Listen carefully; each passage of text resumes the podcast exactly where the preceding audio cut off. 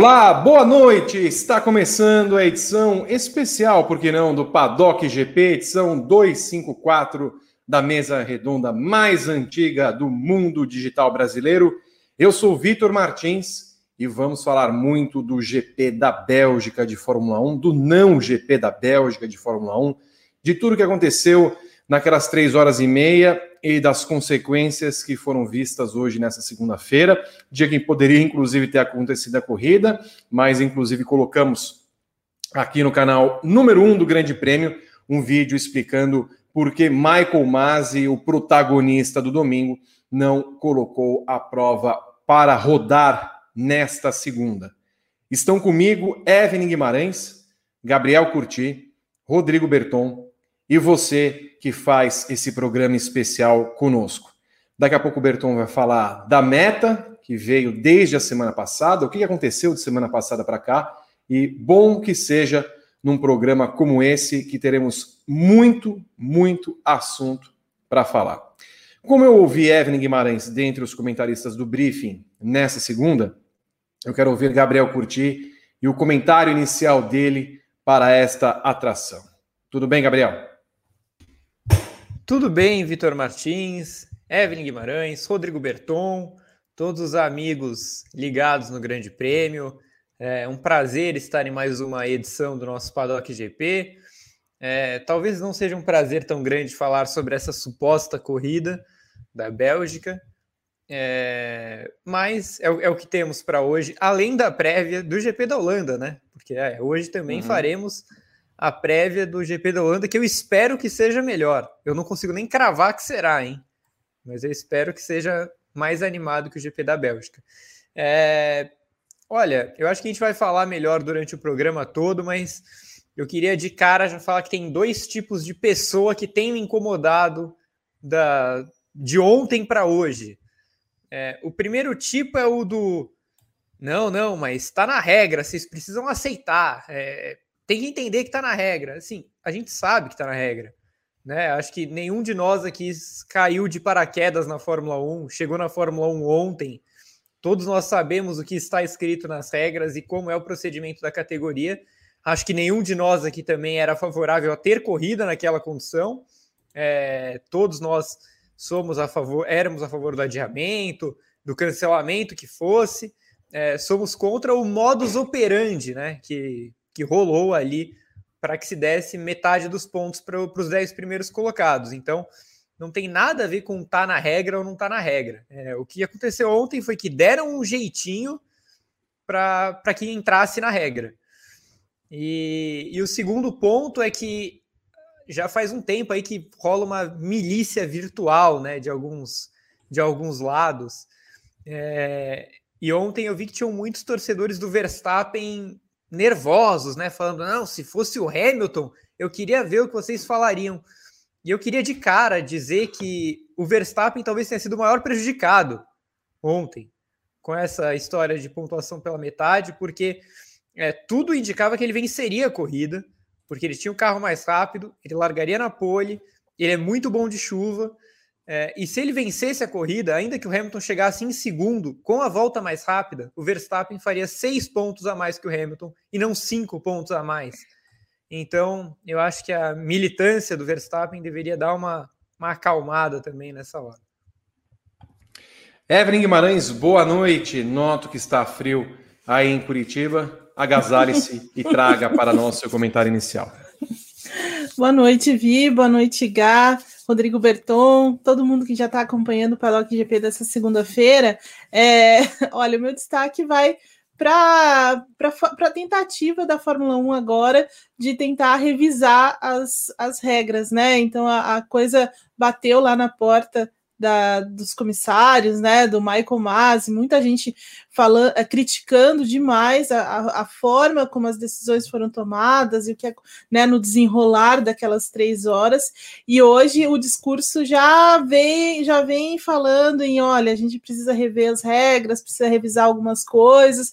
Então, assim, já é um sintoma de que a, a Fórmula 1 sentiu o golpe é, depois do que aconteceu ontem lá na Bélgica.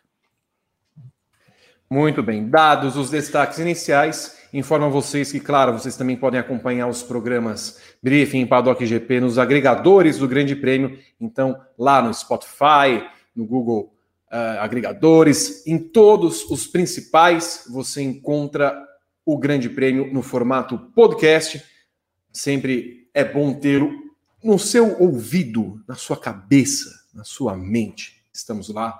Participe também nas demais plataformas. Eu quero já chamar o Rodrigo Berton para ele trazer os primeiros comentários e lembrar que nós temos uma meta para hoje.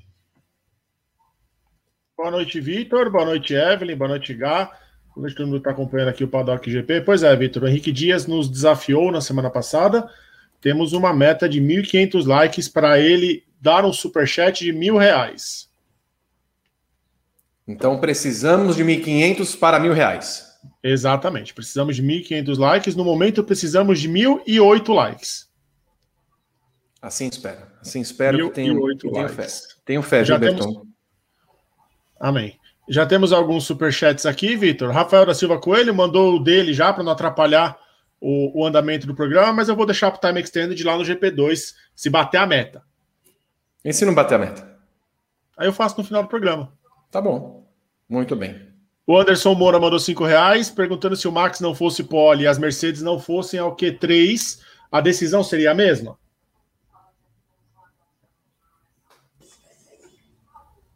Acho que sim. Sim. Não tem, não tem por que a gente acreditar que a FIA esteja agindo para alguém. Então ela agiria do mesmo jeito de qualquer cenário.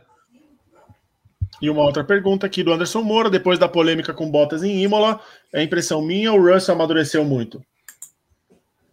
Ah, eu acho que ele amadureceu, que é normal para a temporada também. É claro que aquilo que aconteceu lá em Imola, o puxão de orelhas do Toto Wolff, o negócio da Copa Clio, pegou em algum momento, né? Mas é, eu acho que também ele vem numa, numa, num crescimento dentro do normal, assim é, e principalmente dentro daquilo do objetivo dele, que é garantir essa vaga na Mercedes de uma vez por todas, né? É isso aí, Vitor. Esses foram os primeiros comentários aqui do Superchat. Continue mandando Superchat. Vocês podem comentar também usando a tag PaddockGP no Twitter, que eu estou de olho. Então, comentem, participem, deixem likes. Quanto mais like, mais programa e mais é, apoio do Henrique Dias para a gente. Então, assim, a meta de hoje, 1.500 likes. Eu vou ficar colocando na tela aqui um banner a todo momento para lembrar vocês. Então, assim, ó, deixem o like. Se inscreva no canal, ative a notificação. Já se inscreva no canal 2 do Grande Prêmio. O link está aqui embaixo na, na descrição do vídeo. Eu vou colocar no chat também. Então, a qualquer momento, é só me chamar, Vitor. Bom programa. Muito obrigado, Berton. Vamos ao nosso roteiro feito por Gabriel Carvalho. Vocês sabem como ele é nervoso. Seu, seu o GP da Bélgica de 2021 foi um dos maiores fiascos da história recente da Fórmula 1.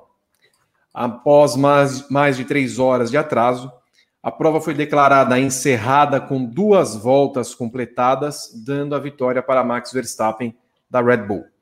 Com forte chuva em Spa-Francorchamps, a largada foi adiada seguidamente entre 10 e 10 e 25 no horário de Brasília, até que na primeira tentativa em pista, a bandeira vermelha veio a direção de prova não, demo, não demonstrou transparência e tentou repassar ao público que a corrida aconteceria, mesmo com a incessante chuva e os diversos atrasos nos boletins meteorológicos.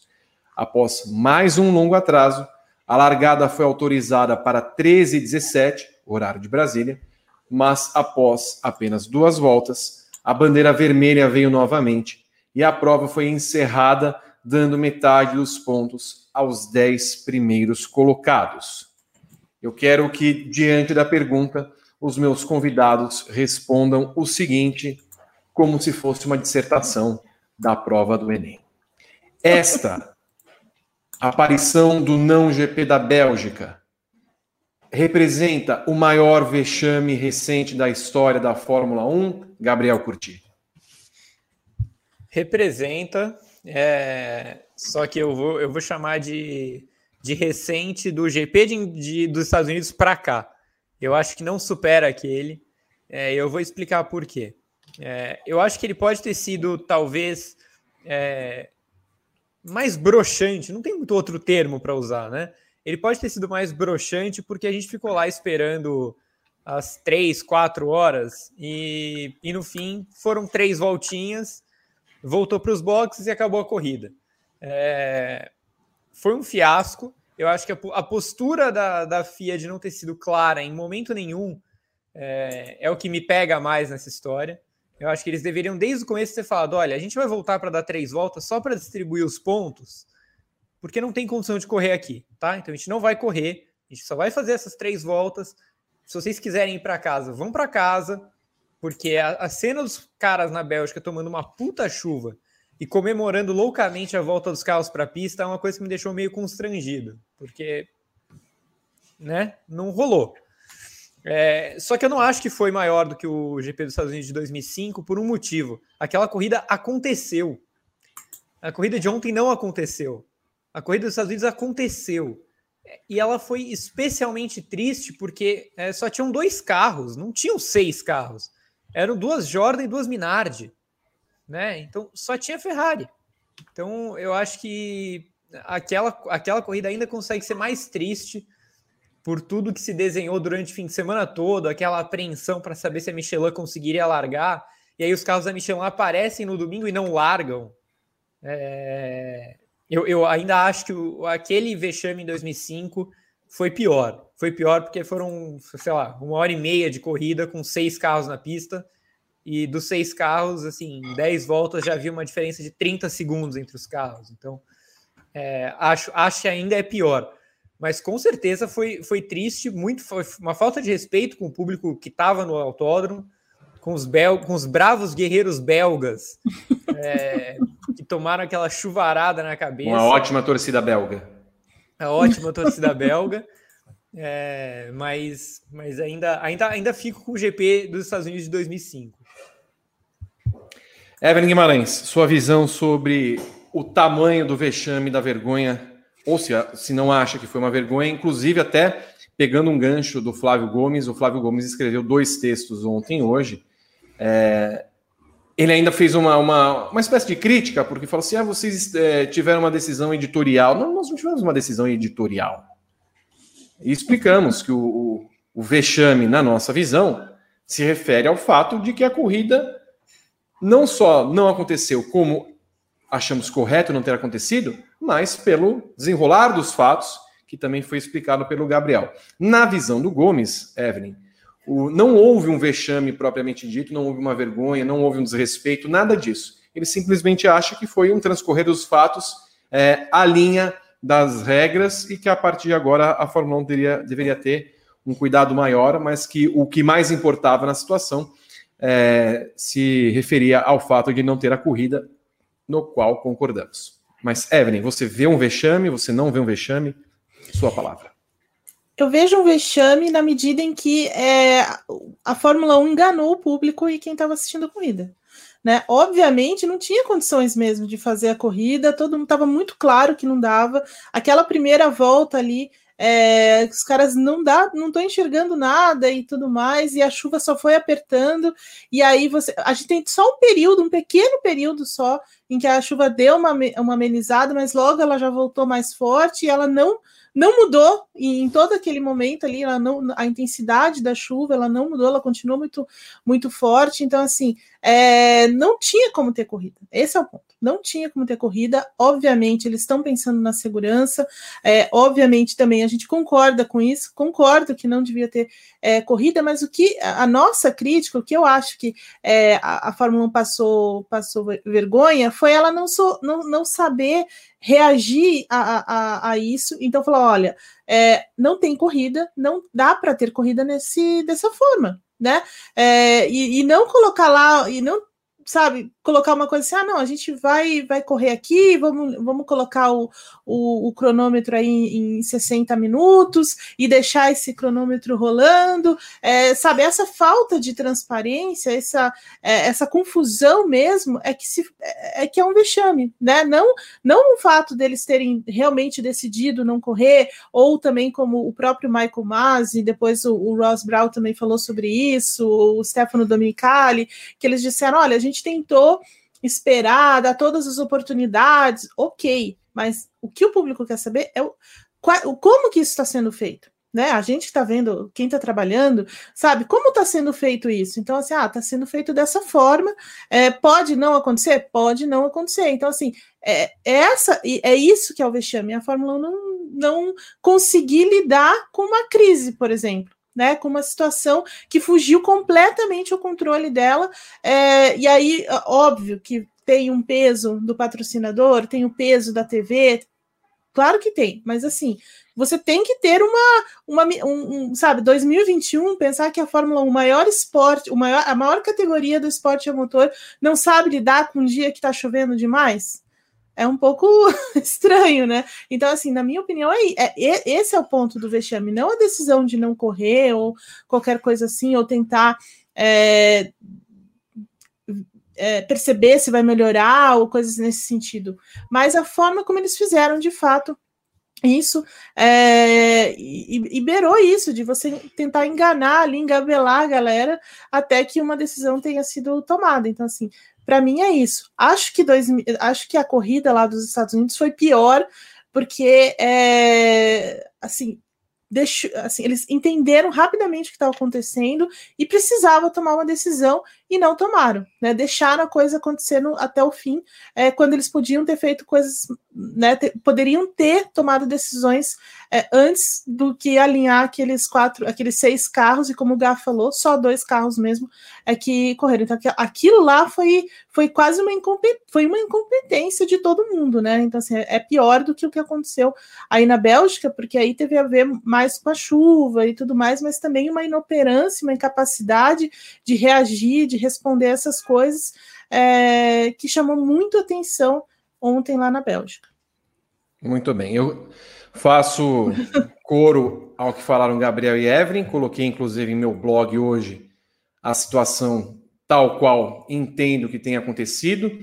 Não há transparência na Fórmula 1. Não é questão de tentar enganar. É óbvio que a Fórmula 1 não tentou enganar, não fez deliberadamente. Ó, vamos enganar aqueles idiotas, aqueles bocós, aqueles pútridos que acompanham a nossa categoria. Tem uma série de pontos isso. Nós não estamos em 2005. Em 2005 não existia Twitter, tá? Para ter uma ideia. Então, hoje, você tem uma facilidade de comunicação muito grande. E é só pegar em exemplos de outros esportes. Pego dois, NBA e NFL. Hoje, qualquer falta, qualquer é, posição que tem um árbitro dessas duas categorias, dessas duas uh, séries, desses dois campeonatos, você tem lá uma câmera fixa que fica já de acordo com o chefe de arbitragem principal e ele vira para a câmera, seja num ou outro. LeBron James baixou a calça do coleguinha, vai tomar uma falta técnica. O quarterback fez uma falta em cima do jogador, é, 10 jardas menos. Então, todo mundo na televisão e no estádio, no caso, está sabendo o que está acontecendo. Fórmula 1 ontem mostrou várias vezes o Michael Masi, que é o cara que no final das contas decide. É ele quem decide. Não é o Ross Brown, não é o Stefano Domenicali, não é o Christian Horner, não é o Toto Wolff. A decisão está na mão dele. Em nenhuma hora das três horas e meia, alguém chegou para ele, ou ele mesmo chegou e falou assim: Olha, gente, a situação que nós estamos é, diante desse fato é a seguinte: a chuva não para, o radar meteorológico indica que tem mais chuva, amanhã tem mais chuva, então tem as seguintes situações. Poderíamos adiar para amanhã, não tem como. Temos uma questão logística para responder, para resolver, e tem mais chuva. Então não tem nenhuma garantia que a corrida pode, ser, pode acontecer amanhã. Segundo, é, estamos é, a outra, em que momento determinado começou a corrida? Porque não começou a corrida 10 horas da manhã no nosso horário. Não. A corrida não começou às 10 horas da manhã. A corrida começou 10 e 25 da manhã. Então, quando chega meio-dia, 1 hora e 35 depois, eles falarem que tem duas horas de cronômetro rodando, isso é enganar o povo, porque a corrida não começou às 10 horas da manhã. Aí eles colocam um cronômetro na, na retrospectiva de 60 minutos.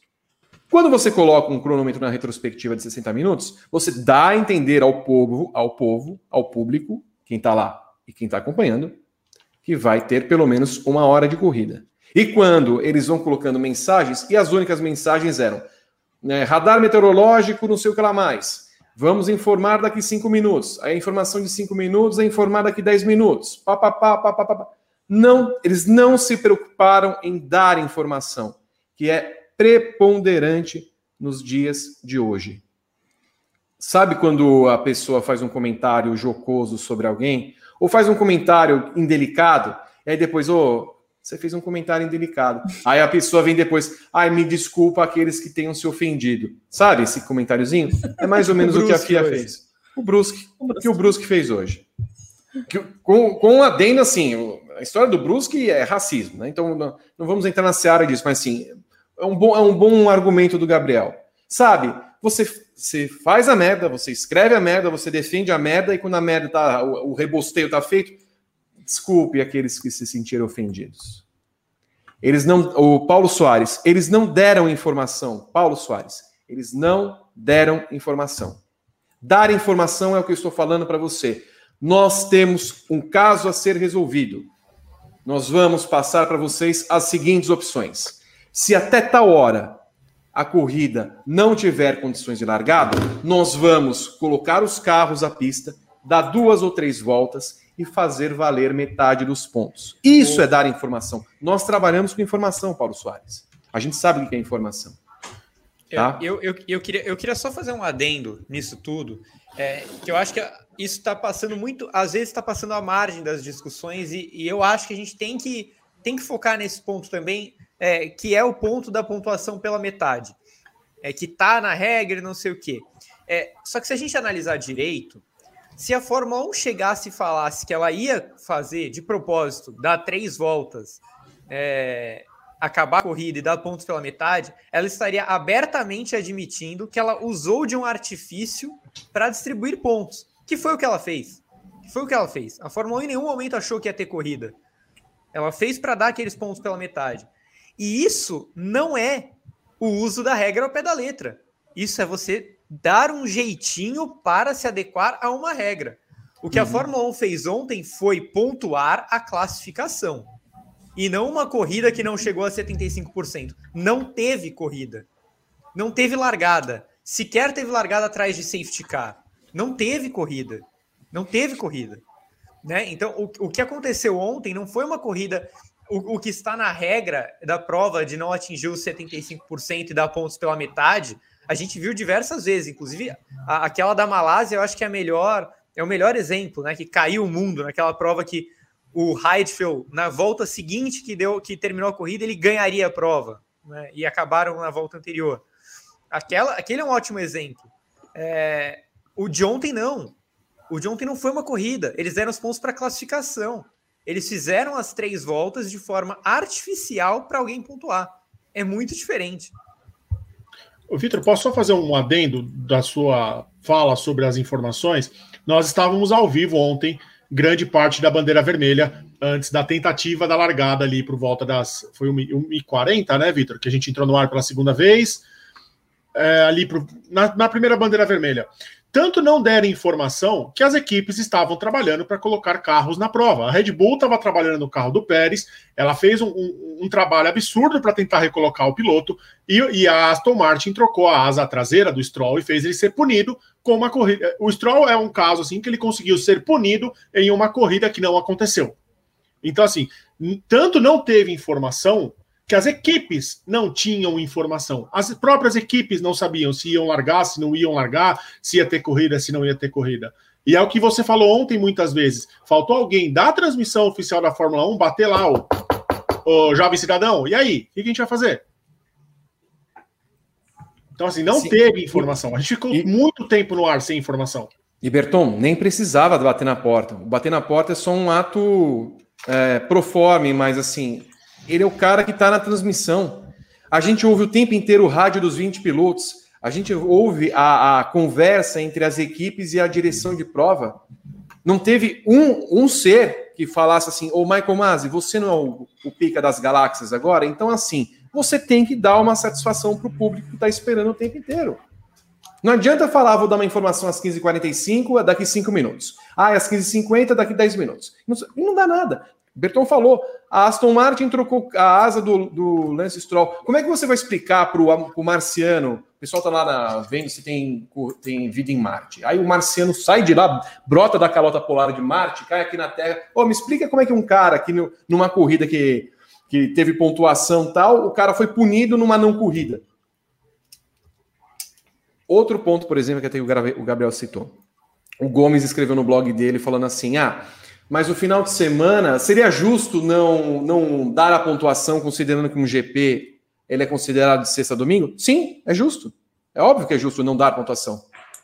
Não tem, Pô, nada tá na re... não tem nada na regra, por exemplo. O GP do Japão eu acho que é um ótimo exemplo de que pode acontecer isso. Treino livre sexta, classificação sábado, cai um puta de um tufão no domingo, não tem corrida, a corrida é cancelada. Vai dar os pontos para a classificação no sábado? Não vai. E outra, é, não é prêmio de consolação. Isso não é um prêmio de consolação, a Fórmula 1. Também, e, e, o, e o Gomes, então, se o Gomes estiver acompanhando, vem aqui, Gomes, falar com a gente. O Gomes falou assim: ah, eu tô seguindo a regra tal, tá lá na regra. Tudo bem, você tá seguindo a regra. Onde na regra tá lá dizendo assim, ó, o final de semana é assim, se acontecer isso, você tem que dar ponto pela classificação. Não tem nada na regra que fale isso. Não tem prêmio de consolação, não está lá na regra, no caderno da FIA. O que me pega é, a Fórmula 1 tem 71 anos. Não é uma situação nevou. Ó, nevou, nós não temos pneu, a Pirelli não trouxe seus pneus de neve aqui porque não conseguiu lá é, ter uma conversa com o pessoal do WRC. O que fazer? Beleza. Embora já tenha nevado na Fórmula 1, a, a Evelyn esteve nos testes em Barcelona. Não tem o que fazer, mas tudo bem. Uma situação. Pô, chuva. Como é que uma categoria de sete décadas não tem um regulamento específico para chuva? Outra, é, a Fórmula 1 está o tempo inteiro agora olhando para a Índia, olhando para as outras categorias, tem uma, uma, irmã, uma irmandade, uma broderagem. Uma broderagem. Ninguém na Fórmula 1 nunca assistiu uma corrida no oval num domingo quando tem chuva? Ninguém na Fórmula 1 sabe o que acontece quando as 500 milhas de Indianápolis não tem, não tem como ser feitas num domingo?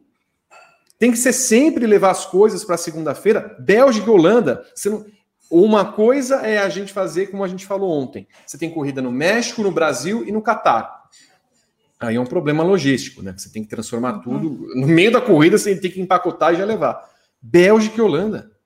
Bélgica e Holanda. Não é uma distância que você vai dar a volta, né, Evelyn Guimarães? No mundo. Sim. E provavelmente vai todo mundo via estrada, né, até, até a Holanda.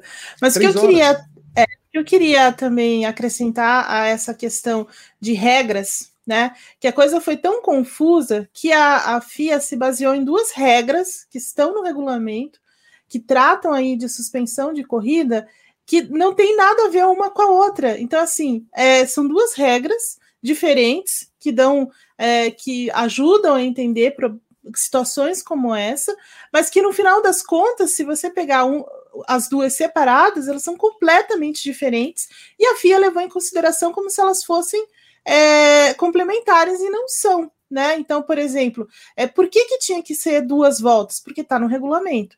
Então, assim, tinha que dar duas voltas é, porque diz lá no regulamento que mais de duas voltas ou menos de 75% é, é, é quando você, o diretor de prova, então pode dar essa, essa pontuação dupla, essa, desculpa, essa metade da pontuação. Tá lá no regulamento. Só que é, também tem uma outra regra que fala que é, a pontuação só vai poder ser, é, ser feita se é, é, a, a, classificação né, da penúltima volta antes da suspensão. Então, seria a primeira volta que eles deram ontem. Por isso que tem uma volta. Então, assim, o GP teve uma volta, mas precisava ter duas voltas, sabe? Então, aí você começa a pensar nisso e, e aí vem o Michael Masi e fala assim: não, a gente entendeu a regra de forma separada. Evelyn, você, quer ver como ele não entendeu a regra? O, tá lá muito então... claro no artigo 37. O piloto que bate na volta de apresentação, sim, é, que não é, leva essa, o carro é, para o grid. Isso é um absurdo. Isso é um absurdo. Isso foi um absurdo, absurdo. total, sim. Um absurdo, é absurdo, total. Todo Até mundo porque... sabe que não pode. Lembra, lembra quando a gente fala assim, quando o piloto faz alguma coisa errada, ou qualquer atleta faz alguma coisa errada, escuta, ó, é assim. Gabriel e a Evelyn e eu somos atletas de alto nível. Somos, sei lá, a gente pratica skate, pratica badminton e bote. Bote. Bom, vamos o quê? O que, você vai fazer da vida? Além de treinar, eu pego o meu caderninho de regras quando eu estou com o meu tempo livre e vou ler esta porcaria. O que, eu posso fazer? O que eu não posso fazer? O que, que eu posso fazer no sei o mais? Tal, tal, tal, tal, tal, tal, tal, tal, tal, tal, tal. Eu tenho certeza que nenhum dos 20 pilotos da Fórmula 1 fez isso. Não. Tenho certeza. Bom, já que eles não fizeram, o diretor de provas, Michael Masi, fosse ele o Charlie Whiting, fosse o Emanuele Pirro, ele tem obrigação de conhecer de cabo a rabo o regulamento esportivo da categoria a qual ele é, desempenha o papel de chefe e de diretor. Quando vem ao rádio a pergunta do Christian Horner, olha, nós podemos colocar o Pérez de volta na corrida? Ele responde com incerteza, olha, eu tenho a impressão que não, mas eu vou passar os casos para o comissário. Gente, espera um pouquinho. Primeiro de tudo, ele não, não, ele não tem de passar o caso para o comissário. Ele tem de ter lá o livrinho de regras do lado dele. Peraí, qual é a página disso aqui? 38, 39, aqui. 37, a 37 é o seguinte. Christian, vou ler para você o que diz o artigo, tá? Se o piloto não consegue chegar ao grid pelos seus próprios meios, ele não tem permissão de largar na corrida. Não tem A, não tem B, não tem C. Ele não, não e, podia correr. E, não, e assim, agora você imagina o precedente que isso poderia, ou até pode, abrir é, para casos de acidentes durante a corrida. Os caras vão lá e batem. Aí o cara sai, o carro sai guinchado, a equipe trabalha de volta, o cara volta para a corrida. É end agora. Uhum. End, né? Pode mexer no carro durante a corrida e vão voltar. É isso. E o pior foi a permissão que deram. A Red Bull trabalhou no carro e deixou o carro pronto para o Pérez correr. E é engraçado, porque no final das contas, o Pérez ele ficou classificado. Repara nisso. Qual foi a classificação ficou, né? do Pérez? Deixa eu só olhar aqui, mas ele ficou sim. Não, repara uma coisa, Eve. Porque assim, se, se só valeu a primeira volta, qual a primeira volta que valeu? Ele ficou ainda na frente do Kimi e do Stroll, ele... se não me engano. Não, ele ficou na frente do Lance Stroll, porque é, o Lance Stroll, Stroll tomou aquele, aquele. Não conseguiu tomar uma punição pela mudança na asa. Então. Ele ficou, à frente, ele ficou em 19 na classificação. Me fala, me fala uma coisa. Qual volta valeu da corrida? A primeira, só uma, aquela volta. Só a, a primeira volta. Depois que o safety car saiu, depois das duas horas. Certo? Isso, né? Só a, essa a, valeu? Na, na, segunda parte, exatamente. Tá bom. Então vamos, vamos aos pontos. Quantas voltas tinha a corrida? 44. Como é que eles apareceram com 39 depois? De onde eles tiraram cinco voltas? Eu tenho 44 voltas. Não corro nenhuma igual a 39. Não faço De onde ideia. eles tiraram cinco voltas no Ele, começo eles, tira, eles tiraram 10 minutos. Entre tá. muitas aspas. Então significa assim. Se eles tiraram cinco. Ó, olha como o negócio é confuso. Se eles tiraram cinco voltas, eles consideraram aquelas voltas do começo, certo? Só, só pode ser isso. Então, Sim. quantas voltas teve depois? Duas. Teve duas. E mais e uma. É... Não, na verdade foram três, vai, porque eles contaram a, a, a entrada pelo box para parar o carro ali. É. Então eles contaram a... aquela volta. E as voltas do começo? Outra, na minha concepção, se só consideraram as voltas do fim, não consideraram as voltas do começo. Se não consideraram as voltas do começo, é porque não teve corrida. Se não teve corrida, como é que teve duas horas de corrida? É. Assim, não faz o menor, menor sentido. sentido. É, isso é verdade. Não faz o menor sentido. Eu vi hoje, inclusive, gente falando que juridicamente, se alguma equipe entrar com um recurso, é capaz que ganhe. Eu não duvido a Ferrari entrar, eu não duvido a McLaren entrar, eu não duvido a Alfa Romeo entrar. O, o, o, o comunicado da Alfa Romeo, para mim, é perfeito. Embora ela seja, obviamente, prejudicada pelos pontos que a Williams faz, não faz o menor sentido. Entendeu? entrar na pista, porque aí fica quem a Evelyn falou. Eu não sei se foram duas voltas, eu não sei se foi uma volta, eu não sei porque tiraram cinco voltas, eu não sei é, como eles consideraram duas horas de corrida numa corrida que não teve largada. Não sei, eu não é. sei. Cara, é, e assim, então... e tem outro ponto, gente. Eu, eu tenho outro ponto, que é o final que eu vou passar para vocês. É, é, preocupante, sim, a partir do momento quando o Hamilton, embora tenha usado alguma série de clichês, é, pense na, no público. Ele pensou no público que estava no, no, autódromo. Eu penso também no público que está vendo o, o, a corrida pelo streaming. Sabe por quê? Porque agora não é aquela questão do cara que está sentado e reclamando no sofá de casa. É o cara que paga pelo negócio. Ele está pagando por um produto. Ele está pagando pelo produto. Sim. Se você tem um produto ruim na sua casa, você vai ligar e falar assim: escuta, o, é, companhia X, não está funcionando aqui. E aí? Como é que você faz? É claro que assim, o problema não foi o, o, o aparato em si, não deixou de funcionar o streaming. Entendeu? Mas você paga pelo streaming para ver a corrida, são coisas coligadas. Não é uma coisa que você está vendo Netflix, o Amazon Prime e tal, se der um problema na sua assinatura que você não consiga ver, olha, não consegui ver. Agora, se, você vai assistir um programa ruim, um programa bom, é problema teu. Aí você vai ter que pagar do mesmo jeito. O negócio é coligado. Você paga para ver um negócio. Agora, você vai pagar para não ver, ver um não negócio. Então, não tem sentido. Então, muita coisa ali, juridicamente falando, à luz da regra, como a Evelyn, não faz. Eu, eu, eu quero explicação. Uma ou duas voltas. Como é que Pérez terminou à frente do Lance Stroll? Então, assim, digamos, o, o Pérez, que não largou, que teve permissão para largar, largou com zero volta, tal qual todos os demais pilotos. Aquelas voltas de. Porque assim, se isso aconteceu, aquelas voltas lá no começo não valeram. Se as voltas no começo não valeram, não teve largada. Se não teve largada, por que, que não teve 44 voltas, caiu para 39? Não, e, é, e, eu acho que nessa confusão toda, essa, essa regra dos, das três horas de evento vai ser muito rediscutida. Porque em que momento você solta o cronômetro? E em que momento você para o cronômetro? Isso aconteceu ontem. A direção de prova é, parou o cronômetro parou do cronômetro. evento. Que? Qual, qual, onde está a regra nisso? Que regra você é pode parar o cronômetro. É? Né? É, por que então que aquele GP do Canadá das, das quatro horas, então, ele valeria, porque a direção de prova poderia parar o cronômetro no meio. Né? Então, é, é, é, são várias releituras de regras que foram feitas ontem, que eu acho que é muito importante de deixar isso claro.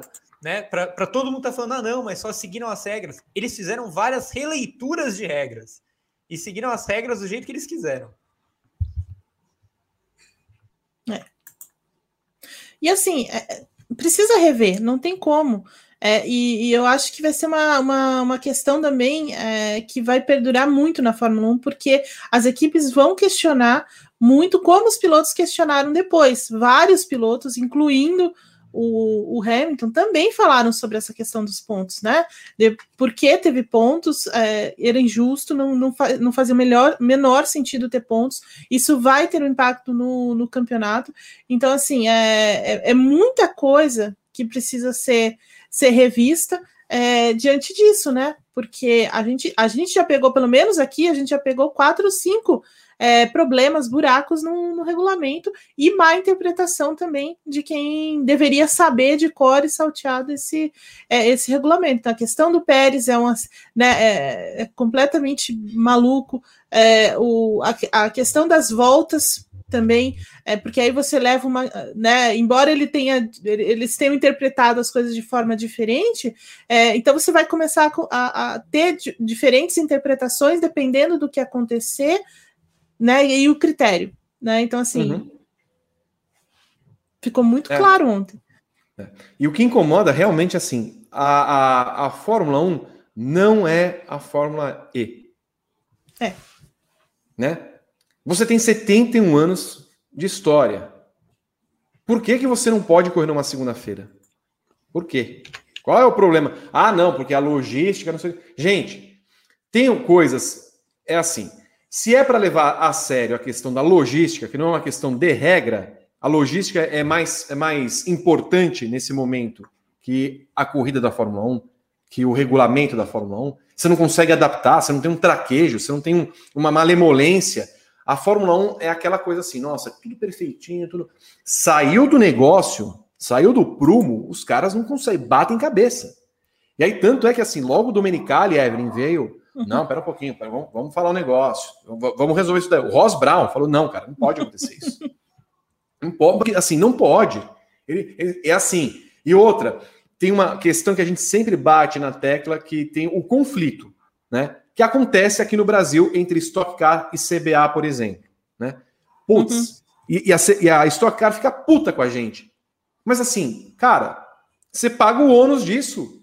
Se você quer ter, por exemplo, uma, uma, um grupo de pessoas que seja responsável pela sua categoria também juridicamente, esportivamente falando, então tenha, faça uma liga. Não dependa da autoridade é, nacional, no caso da CBA, para que forneça os seus comissários e prejudique o seu evento. Porque é ridículo ver, por exemplo, o, o, o Lucas Foreste ganhar uma corrida, perder a corrida e três meses depois voltar à corrida. O Rubens Barrichello ser punido e aí depois, três meses depois, re, refaz o oitavo lugar dele. Aí o Rafael Suzuki é punido e perde a vitória porque teve um problema de combustível. E aí depois, e assim é, porque a CBA fiscalizou, tudo bem, aí a, a Stock Car fica não. Mas, porra, é claro, não é problema da CBA, né? não é problema da Stock Car. Mas ela paga o ônus de estar atrelada a uma entidade que fornece os comissários para ela. Ué, ué, a Fórmula 1 é a mesma coisa, porque assim, a Fórmula 1 ficou nas mãos da FIA, ficou nas mãos do Michael Masi. Ela não pode reclamar também. Então ela tem a liga dela, a, a Indy, a Indy não é FIA, a Indy tem lá Sim. os comissários dela, então tenha seus comissários, porque aí você pode resolver em casa o negócio. Aí você pode colocar o Domenicali do lado, o Ross Brown no outro, o, o Bigodão lá, não sei se ele faz alguma coisa ainda. Então, assim, porque aí não adianta depois você vai querer apagar, apagar um incêndio. Não tem como. Não, eu acho que a questão é essa que você tocou, é muito, é muito séria, é, de a, o negócio sair um pouco do trilho já bagunça o, a, o coreto lá. Então, isso é uma coisa que não pode acontecer. Na Fórmula 1 não pode acontecer, porque é como você falou, não é Car, não é a Fórmula E, não é. Né? Então, assim, não pode acontecer mesmo, porque essas categorias também olham para a Fórmula 1 para entender as suas próprias os seus próprios protocolos, né? Então, assim, é uma coisa que não pode acontecer.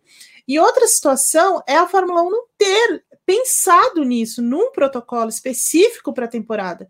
Porque, assim, era muita sorte, né? Era contar muito com a sorte de que nada vai dar errado nunca. Né? Num, por exemplo, agora, a gente vai entrar numa. É, estamos numa sequência de corridas insana, né? Com nove corridas e, e em 11 finais de semana, se não me engano. É uma corrida atrás da outra. Então, assim, como a Fórmula 1 não tem um. não pensou nisso, que talvez em algum momento fosse necessário é, você mudar um pouco os planos. É claro que ela não trabalha.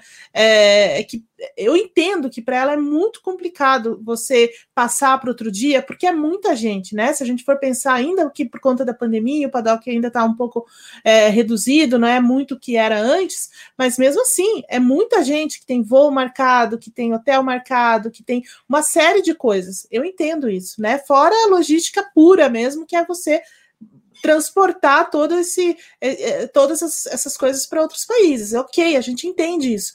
Mas o que não dá para entender é a Fórmula 1 não ter um protocolo para isso, não pensar nessas coisas. Olha, pode dar um ruim aqui, né? Pode dar um ruim ali. Então, assim, como que a gente vai trabalhar se, se, se der tudo errado? Né? A gente tem condição de passar a corrida para segunda-feira? para segunda-feira de manhã, ao invés de fazer a corrida tarde, é, sabe? Então, assim, tem que fazer, tem que ter alguma margem de manobra, não dá para simplesmente ou não ter esse protocolo. Falar, ó, se não, a corrida não acontece no domingo, não acontece mais. É isso. Não tem como, como fazer, então estabelece, né? Então, é assim, regra. Ó, a corrida é só regra. acontece no domingo. No domingo. Se não tiver no domingo, acabou, né? Então, assim, por exemplo, como a Indy, por exemplo, a Indy acontece de qualquer jeito, né? Lá em Indianápolis, por exemplo. Ah, não tem no domingo porque tá chovendo. Tem, na te... né, tem corrida que já aconteceu na terça-feira, né? Até da NASCAR já aconteceu na terça-feira. Né? Eve. Nós, nós fomos uma corrida aqui do lado da minha casa ah, numa segunda-feira. Numa segunda-feira, que parou Sim, o, a marginal. Todo, a marginal. Vamos é repetir. É é verdade.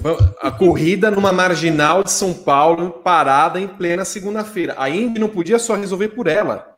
Sim. Ela tinha que chamar a prefeitura de São Paulo para falar assim: vocês podem manter mais um dia isso aqui fechado. Mas, gente, seis horas da manhã, tem um rodízio, tá pinhado de gente, não sei o que lá mais. Eles conseguiram resolver.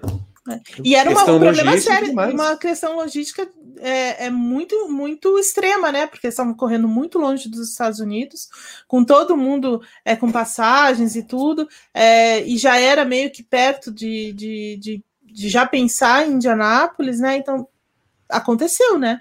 Então, assim, é, esse é o tipo de coisa que a Fórmula 1 tem que ter. Ela não pode simplesmente ver o que vai dar e contar com a sorte, né? E tem outro, Evelyn, assim, ah, não vamos, vamos estabelecer que não tem corrida na segunda-feira. A corrida acontece no domingo. Ah, beleza.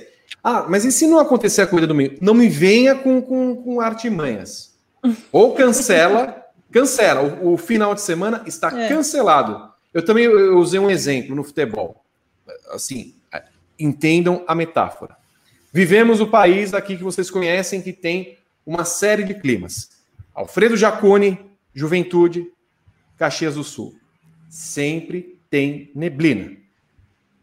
Jogo, sei lá, vamos supor, jogou Juventude São Paulo ontem lá. Suponha, o tempo estava ótimo. Suponha que o, o tempo estivesse ruim ontem.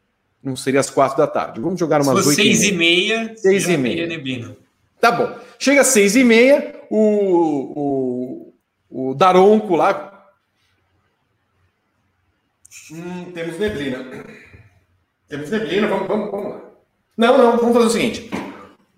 Valendo. E fica lá parado. Passa 90 minutos. O Daronco pega, olha, hum, não teve condições de ter jogo. Tá bom. 0 a 0 Juventude ganha um ponto, São Paulo ganha um ponto. Você já pensou se acontece isso? Não tem um protocolo assim, ó, não dá para acontecer o jogo hoje, passa para amanhã. A Fórmula 1 não pode fazer isso? Ela não pode fazer isso. Não pode, por quê? Primeiro, a Evelyn falou. Ela tá, tá tão apinhada de corrida que ela vai ter que encaixar. E agora, o que, que o Domenicali veio? Ah, não, nós vamos, vamos arrumar um jeito de compensar. Vai fazer o quê? O novo GP da Bélgica nesse ano? Uma corrida extra campeonato? Vai, vai encaixar a Bélgica ali, sei lá, na Turquia? No que tiver espaço faltando? O que, que eles vão fazer para. Então, assim, me espanta que a Fórmula 1 não tenha protocolos e não tenha o, o traquejo para saber lidar com uma situação dessa. Eu vi um. Ah, foi prevalecer bom senso.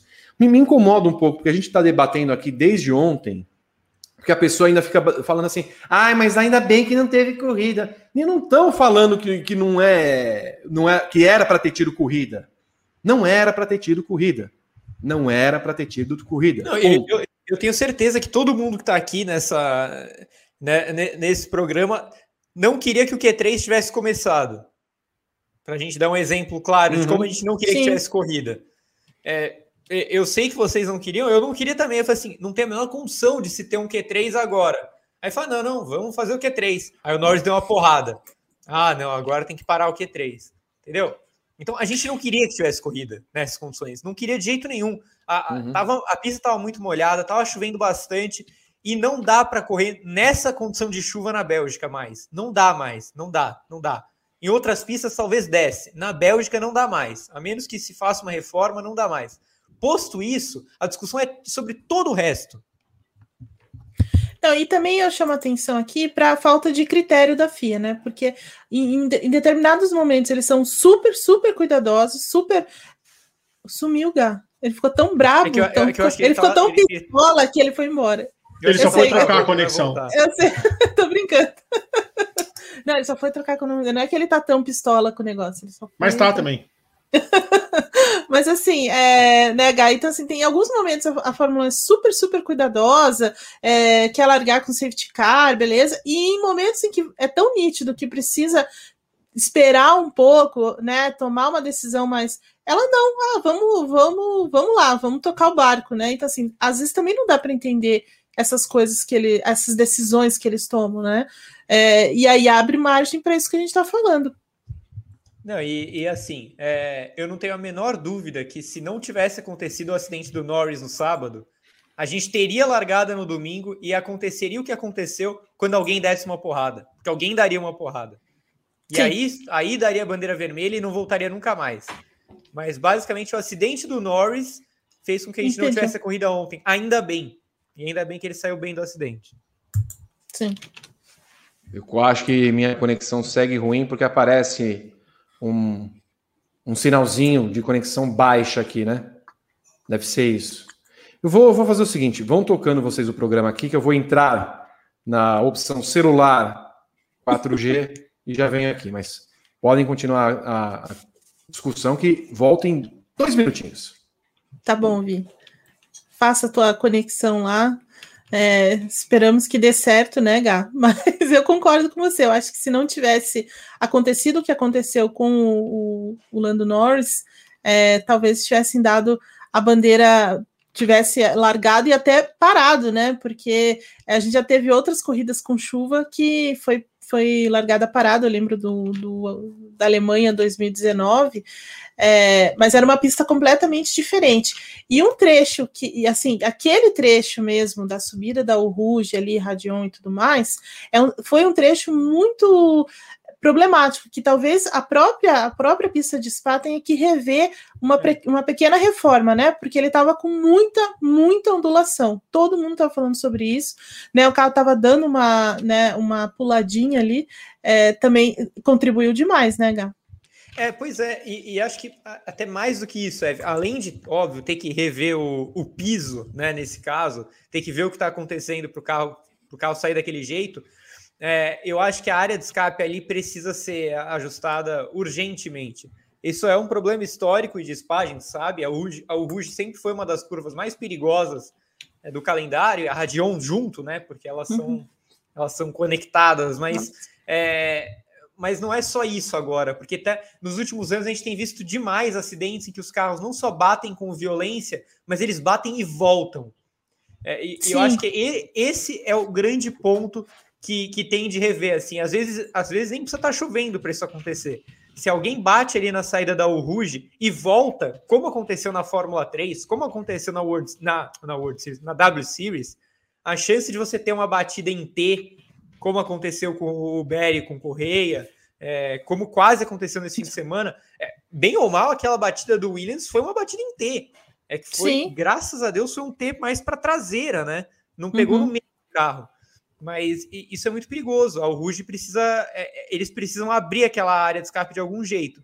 Provavelmente vão ter que derrubar umas árvores, mas é, é. é o único jeito, porque o carro bate, ricocheteia e volta no meio da pista.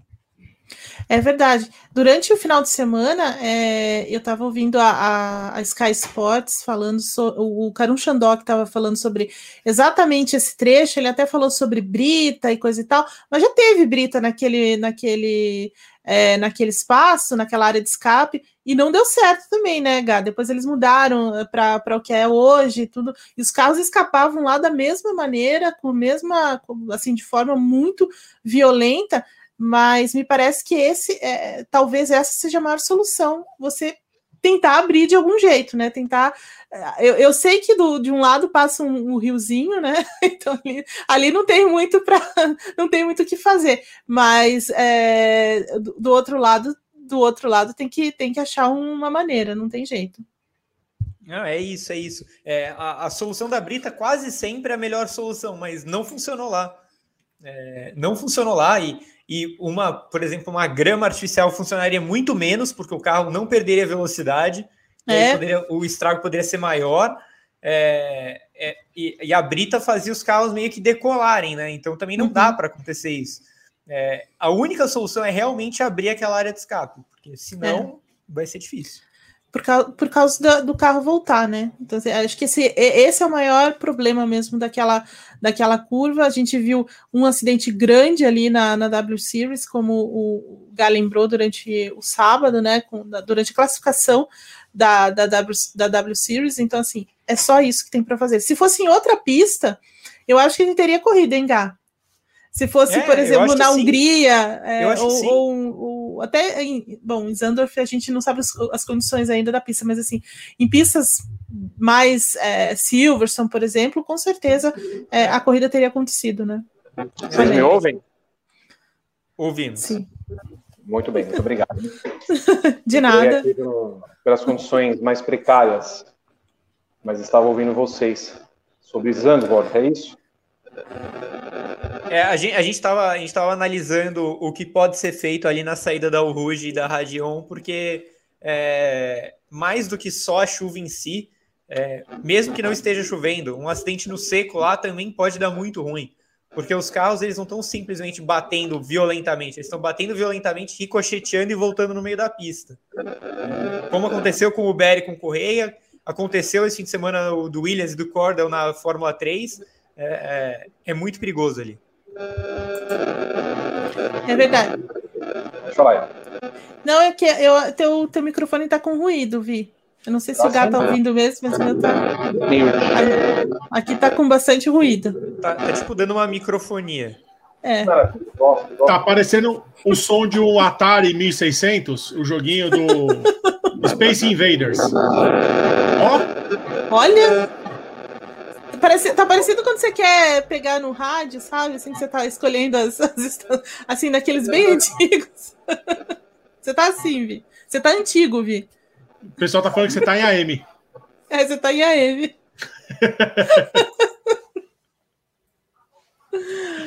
Ô, B, Oi. enquanto o Vi tá se. Olha lá, tá, tá mudando, você não quer ler uns superchats oh. pra gente? Opa, peraí que eu tirei.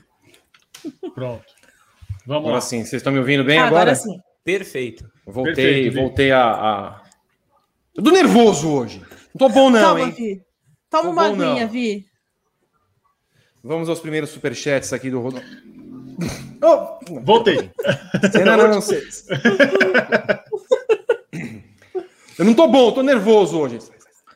Cena 1, um, tomada 2. Agora vamos chamar Rodrigo Berton para os superchats desse momento. Eu espero que você tenha contribuído com bastante coisa. Afinal, Maracujina não está muito barata nesses dias de hoje. E eu tenho a impressão que nós vamos bater a meta rápido. Se não batermos a meta, nós ficaremos muito, muito nervosos. Vando Monteiro da Silva, por dois reais, falou que o GP belga só teve um vencedor, a Williams. O que vocês acham? É verdade, é verdade. Apesar da zica do Russell, né? Porque mesmo no dia que ele vai para o pódio, ele só marca metade dos pontos. Mas, Tô brincando. Mas Já pensou alguém entra com recurso e ele perde o troféu? que horror. Eu, eu, cara, eu não, não consigo imaginar o que está passando na cabeça dos Alfas Romeus uma hora dessas. Sim. Os, cara, os caras foram operados à luz do dia. Olha aí. Uh, Nayan Lima mandou cinco reais, falando ótima torcida belga, nada. Tem uma imagem terrível do lixo que ficou na Camel. Mito do europeu educado indo para o saco, evidência 325. Né, me manda essa foto no Twitter. Rodrigo Underline Berton, para eu colocar aqui no programa. Procurei aqui, não achei. Manda para mim no Twitter, por favor. Alexandre de Aguiar mandou cinco reais. Dançar Macarena deve acalmar as pessoas, porque ninguém quis quebrar tudo no fim do evento. Olha, deixa eu falar uma coisa que eu falei ontem até no meu Twitter.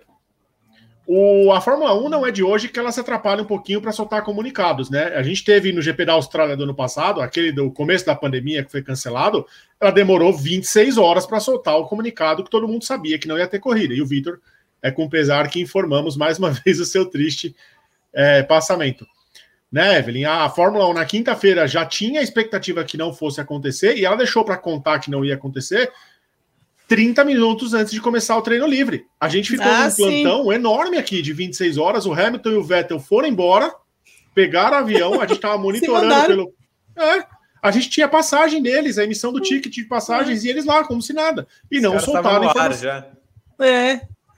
Não, foi realmente. Ah, foi, foi patético. É, aquele, aquela, todo o processo do cancelamento.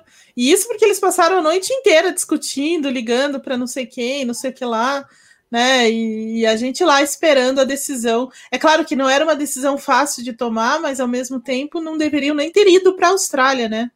É, já começa por aí, porque a pandemia, né? To, todas as questões da pandemia já estavam muito avançadas naquela época e, e mesmo assim eles insistiram. Tanto que o Hamilton, no dia da, da, quinta-feira de, de, de entrevistas, ele até disse, né, que ele ficou surpreso dos caras da, da Fórmula 1 ter viajado para a Austrália, deles estarem ali no meio da, do, né, do caos que estava acontecendo. E a Fórmula 1 só fez isso, só é, realmente levou a cabo o cancelamento por causa do, da, do que aconteceu com os funcionários da McLaren. Se ninguém tivesse, naquele momento, testado positivo, eles tinham levado a corrida até o fim. Pois é. é Carlos Márcio falou o acidente do Norris, a pressão no rádio e ao vivo do Vettel pressionou Masi a agir como a velha Valentone em uma espera inútil do beijo do quilômetro parado? Meu Deus. Teve uma crítica também é, que eu, eu li em alguns, em alguns é, de alguns jornalistas que, que estão cobrindo, estão conseguindo cobrir é, mais de perto a Fórmula 1 em loco, né? É, falando que o, o, Hamilton falou muito pelo rádio e isso não, acabou, a transmissão acabou não não mostrando, né? Porque ele realmente estava pistolaço com, a, com o que estava acontecendo e, e, meio que deram uma, um, né? Assim, ah, vamos, vamos deixar passar essa, porque de fato ele, ele foi muito contundente assim na, na defesa de não de não ir para a pista, de que não tinha jeito e que aí nesse momento eles colocaram o, o, o Sérgio Pérez falando, né? Que tinha jeito de correr e tudo mais, né? Então Desenhos Animados mandou cinco reais, perguntando se Max saiu no lucro por economizar motor, Gá. Ah, não, eu acho que não. É, tudo bem, ele, ele deixou de usar motor por 44 voltas. Menos até, né? Porque deram seis, é, deram oito voltas ali atrás do safety car, cinco e depois três. É, só que descontar essas voltas é muito pouco perto do tanto de calendário que ainda tem pela frente. A chance dele tomar uma punição ainda é muito grande. É bem mais provável que ele tome do que não tome. E eu prefiro olhar pelo lado de que o Verstappen perdeu pontos no fim de semana. Eu acho o Verstappen, que o Verstappen era muito favorito a ganhar a corrida. E ainda que o Hamilton chegasse em segundo com volta mais rápido, o Verstappen tiraria pelo menos um, ponto a mais. Então não consigo ver ele beneficiado. Américo Teixeira Júnior, nosso querido Mecão. Fórmula 1 e FIA têm dificuldades em lidar com a vida real incapazes de lidar com a emergência, jogaram fora toda a correção da medida de segurança com a farsa de corrida de uma volta, pódio e pontuação. E manda beijos para todos vocês. Um beijo, Mecão. Beijo, Américo. Saudades. Bruno Pereira Gama mandou cinco reais. Pereira Gama. Hoje o dia amanheceu com possibilidade de corrida em Spa-Francorchamps. E ele mandou um link aqui com a previsão do tempo. Só ficou Márcio nublado o dia todo lá. Garoou de um pouquinho de manhã. Ah, tudo bem, você pode. Márcio Vilarinho do Amaral mandou 15 reais. Se a corrida só teve uma volta, Vitor, como o, o Mazepin fez a volta mais rápida? Tem outro ponto nisso. Ou meio Supon... ponto. Suponha que tivesse feito não a volta rápida, o glorioso, mas o Hamilton. Quantos pontos ele ia levar? Um? Meio? Eu acho que um. Acho... Não tem na, Eu acho tá que regra. um. É. Né? Também tem isso. Eu, eu, realmente queria saber quem seria o autor do, da melhor volta entre os 10 primeiros, se eles iam arrumar alguma coisa na regra para falar, mas não valeu, não vai colocar um ponto. Ué, Porque estava atrás do safety car. É estranho alguém ter feito a volta mais rápida em bandeira amarela, né? Eduardo Valente mandou 10,90. Qualquer corrida em final de semana de acidente fatal foi pior. Acho que a gente já falou bastante aqui que o fato, a gente não está criticando o fato de não ter tido corrida, né, Gá? Não, claro que não. A Fórmula 1 teve várias tragédias é, na história dela e ainda bem que ela trabalhou para deixar de ter.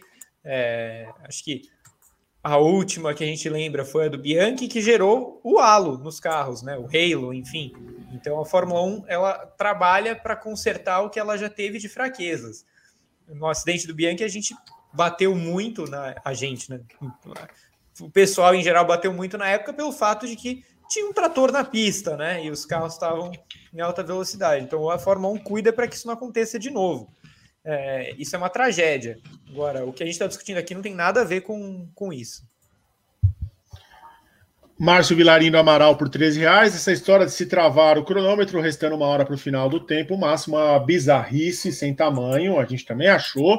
Eusileia Silva, 5 reais. O mais grave de tudo é regulamento não prever uma solução adequada para uma situação dessas. Falta organização na FIA e firmeza para o Michael Masi em geral. João Guerreiro por 13 e 13. O Dream Team do GP comentando não o GP da Bélgica. Gostaria de vê-los comentando Hamilton e Verstappen na O Rouge, mas a falta de critério da FIA não deixou. Abraços a todos. Evelyn, você é demais. Ei, obrigada. Vocês e são. O, Le... o Lemelo, que falou que tem um crush em Todos nós, concordo também. E assina embaixo ainda. Só me manda que eu já assino. Lemelo mandou cinco reais. E Lemelo, Vitor, falou que tem um crush em todos nós. Todos nós. Ele perguntou: é normal ter crush em todos do Grande Prêmio? Não sei, olha, mas assim, pelo que você está querendo, eu lembro do SBC, que é uma questão interna para a gente resolver. Ah, é, grande cidade do ABC.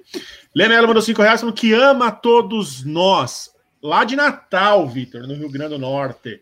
Bela cidade. É, ele tem casa grande lá? Ah lá, já quer dar o golpe. Não, já quer, já quer visitar.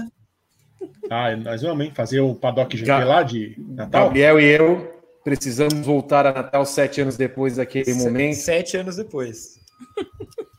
A Copa do Mundo. Estivemos lá vendo Itália e Uruguai e passamos uma semaninha lá.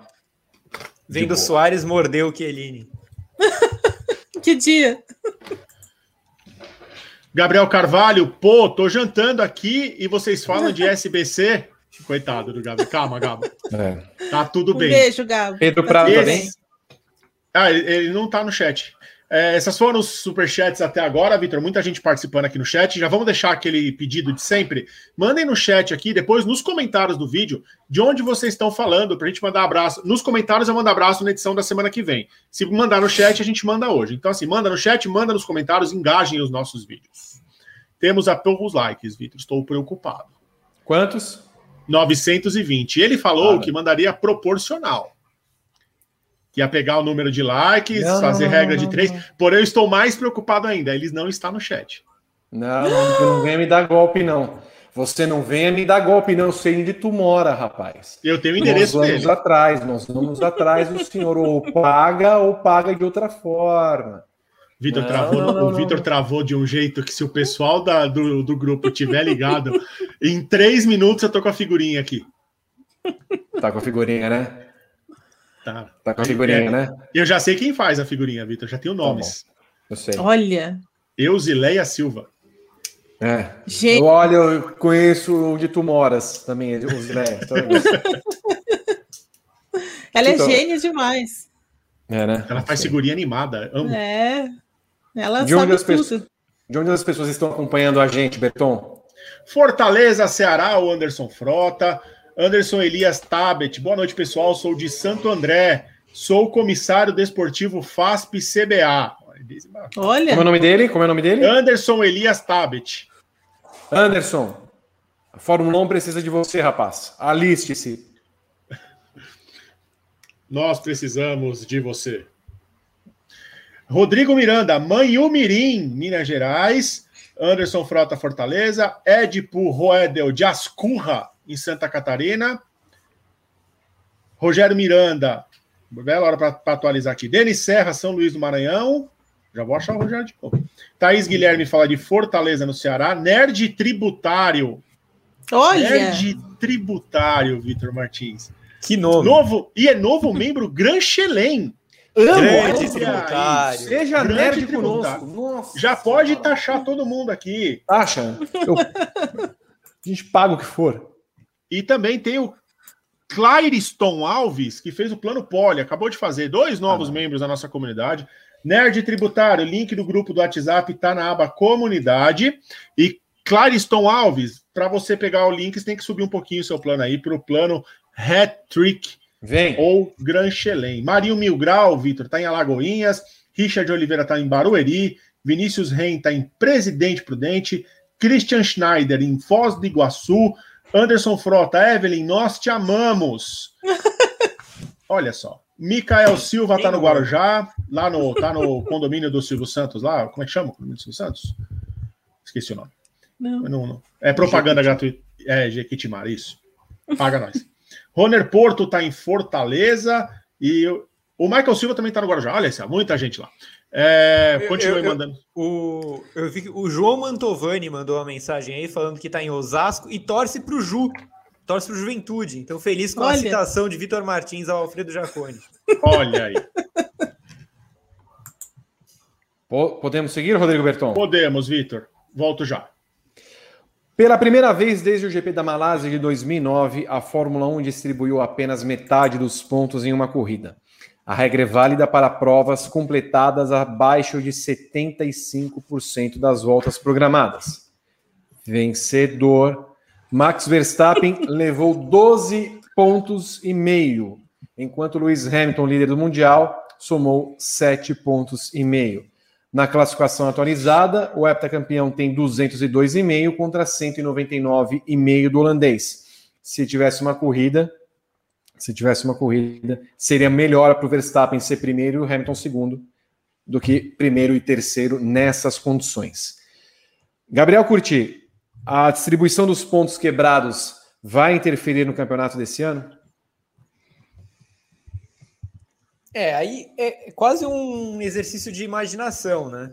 É, fazer uma previsão aqui. Mas o que eu posso prever é que se o campeonato acabar com cinco pontos para um ou para outro, isso vai ser lembrado lá na frente. Se o Verstappen for campeão por cinco pontos, a gente vai lembrar que ele ganhou 12 pontos e meio, basicamente por uma pole. É, se ele ficar cinco pontos atrás do Hamilton, quatro pontos, é, quem torce para o Verstappen vai lembrar que essa corrida não teve uma corrida que ele sairia da pole e que ele poderia fazer 25 e não 12,5. Então, é, eu acho que isso vai dar pano para manga se o campeonato acabar apertado, como é muito possível que ele acabe. É, se vai acabar, que é a pergunta, né? Se vai interferir na disputa pelo título, não sei. Eu acho que vai interferir. Acho não, eu tenho certeza que já interferiu na distribuição de prêmios para as equipes lá na frente porque o Williams garantiu a oitava posição do Campeonato Mundial sem correr o GP da Bélgica. É, a Alfa Romeo não vai alcançar mais a Williams. Já seria muito difícil que ela alcançasse depois do, da última corrida em que a Williams realmente foi muito bem, que né, o Latifi brigou pelo pódio em determinado momento na Hungria e tal, ganhou o apelido dado pela mídia especializada de Nicholas. É, e, e, acho que depois, de, depois disso já estava difícil para a Alfa Romeo, agora ficou impossível. Então, é, eu não sei se vai afetar na briga Verstappen e Hamilton, não sei se vai afetar na briga Red Bull e Mercedes, mas fatalmente já afetou na disputa pelo oitavo lugar. Num campeonato que está indo ponto aqui, ponto ali, Evelyn, e num campeonato que vai ter uma corrida a menos, pode ser é. decisivo. Olha, é, eu acho que eu vou muito pelo que o Gar falou ali. É, se ficar no final ali cinco pontos, isso vai fazer muita diferença na hora da decisão, por exemplo. Né? Aí pesa realmente, aí faz diferença. É, mas a, e, a, e a, só que assim, agora ficou muito é, muito, vai ficar muito mais acirrado, né? Então, assim, não dá mais realmente para ter qualquer vacilo para qualquer coisa, porque a diferença está muito pequena. É, é, claro que ela poderia até, o Verstappen poderia até ter virado o jogo aí, dependendo do que acontecesse e tudo mais. A corrida era muito para o Verstappen, muito, porque né, além dele andar muito bem em chuva, estava largando na pole, é, o carro dele estava especialmente configurado para essa condição de, de pista, né? Para o molhado, ele estava muito rápido naquele trecho intermediário da pista, ele estava conseguindo conseguindo compensar nas partes mais rápidas. O carro do Hamilton, por outro lado, estava muito para. não estava tão acertado para pista molhada. O Hamilton mesmo falou sobre isso é, no sábado, depois da classificação. A Mercedes falou sobre isso, que eles não apostaram tanto nessa, nesse aguaceiro é, e que eles queriam mesmo é, o tempo na né, pista seca para tentar é, brigar com, com o Verstappen. Então, concordo com o Gá quando ele disse que quem saiu perdendo mais foi o Verstappen, apesar de não ter corrida, dele estar tá na frente, dele ganhar mais pontos, ele poderia ter feito muito mais, né? Se a corrida tivesse acontecido. Então, assim, ele sai um pouco nessa, digamos, nessa ligeira desvantagem. E é interessante perceber também que o Verstappen não anda, não corre, né? Não faz uma corrida inteira desde a. É, assim, da Hungria, né? Que ele fez mais ou menos ali, mas assim, brigando mesmo, desde a da Áustria, né? Então, assim, ele tá Três corridas numa, né, uma coisa meio atrapalhada aí. É, e se olhar por esse ponto, até que foi interessante, mas assim, ele tá, ele, ele saiu meio que, que em uma ligeira desvantagem do que aconteceu aí na Bélgica. É, e pode, pode decidir, por que não? Mas agora a coisa vai afunilar cada vez mais por causa disso também. Muita gente saiu insatisfeita do GP da Bélgica, mas não foi o caso de George Russell. Com o não GP, o inglês saiu com a segunda colocação, marcando seu primeiro pódio na carreira e o primeiro da Williams desde o GP do Azerbaijão de 2017. O pódio de Russell veio como fruto de uma exibição épica na classificação. Mesmo com chuva, o piloto elevou o patamar da Williams e anotou o segundo melhor tempo da sessão atrás apenas de Max Verstappen, que virou vencedor. Bom, é, Russell finalmente está desempenhando ao nível dos elogios, Gabriel, que ele sempre recebeu. Será que depois da chavinha da Hungria virada que ele fez os pontos, agora vai? Ah, eu acho que sim, né? Eu acho que foi realmente a virada de chave. É, mas é engraçado, né? Porque essa, essa mudança de patamar do Russell acontece justamente numa classificação e não numa corrida. O que não era um problema para ele. Classificação nunca foi o problema do Russell. É, o Russell colocar o Williams de vez em quando no Q3 era uma coisa fabulosa. Me parecia muito mais do que o teto, assim, parecia algo in, quase impossível que ele fazia. É, passar toda semana para o Q2, muito bom, muito bom mesmo. Então nunca foi a classificação o problema do Russell. Só que ele conseguiu mudar o patamar da, do excel, da excelência dele já na classificação, é, numa das maiores performances da história da Fórmula 1 em classificação. Não tenho a menor dúvida de afirmar isso. O segundo pior carro do grid, largando na segunda colocação, numa classificação em que não foi porque a pista estava secando, e ele foi o último a entrar. Não, não foi assim. Ele entrou, ele deu a volta pra, praticamente nas mesmas condições que os outros e foi segundo porque foi segundo, né? Então, é, espetacular, espetacular. A classificação dele foi foi histórica. Ainda que ele não faça mais nada na vida dele, é, essa classificação vai ser lembrada para sempre. Ele vai fazer, ele, óbvio que ele vai fazer, mas seria lembrado para o resto da vida por esse segundo lugar. É, o Russell deu muita sorte que não teve corrida, muita sorte. Porque, por mais que ele seja um grande piloto, que a, a chave tenha virado, que ele tenha classificado em segundo, ele nunca ia terminar em segundo essa corrida. Não ia. A, a Williams não permite que isso aconteça, né? Em uma volta pode até ser que você consiga fazer um milagre, mas por 44 voltas não, não havia santo que fizesse essa Williams ir ao pódio. Então, é, o Russell deu muita sorte, muita sorte mesmo. E, e eu vi algum, algumas pessoas questionando, né? Será que a Williams e o Russell deveriam comemorar desse jeito, né? Ou fica um sabor agridoce? Não, tem que comemorar muito, porque não tem outro jeito de você fazer um pódio, né? É, Para o caso deles, era só assim mesmo se tudo desse certo numa corrida, eles terminariam, sei lá, em sexto, em sétimo. Eles fatalmente terminariam atrás do Hamilton, atrás do Gasly, que foi muito rápido o fim de semana todo, atrás do Norris, que estava voando o fim de semana todo, né? Então era muito provável que, na melhor das hipóteses, ele desse um sexto lugar. Então, maravilhoso, sim, tem que comemorar mesmo. É... Os outros todos eu acho que não tem nada para comemorar. Ninguém, nenhum outro tem nada para comemorar. A Williams e o Russell tem muito. O, o Evan, antes de passar para hum. você, eu tenho que fazer esse adendo se você quiser falar, Gabriel, é, no desempenho de Nicolas, o nosso Nicholas Latifi, que mais uma vez chega nos pontos. É, é quando alguém é viciado em pontuar, fica, fica, fica difícil parar, né? E difícil, Latifi atingiu esse, esse momento é, eu não consigo visualizar um GP da Holanda sem Latifi nas 10 primeiras posições. E o pior, o pior foi assim: é, foi um, uma corrida premiar, que premiou a classificação, e a classificação do Latifi apontava que ele seria 12 segundo. Ou seja, ele ganhou com o Pérez caindo e com as duas punições de Bottas e de. Stroll. O Stroll. Aliás, não, do, do Norris. Já, do, do, Norris. Do Norris. É do Norris, Norris verdade. O ganhou Então, Exato. é um cara que assim nasceu virado para a Lua. As grandes equipes deveriam observar esse as da velocidade Não, e, mundial. A, além dele ter ganho, ganho essas três posições, né, e ter classificado em décimo segundo e pontuado mesmo assim, é, ele ainda conseguiu se livrar de correr na chuva, né, que é um verdadeiro pesadelo para o Latifi. Mas olha, aqui a gente tem que fazer esse, essa, esse reconhecimento, porque teve uma pessoa aqui, que eu não vou dizer quem é, né?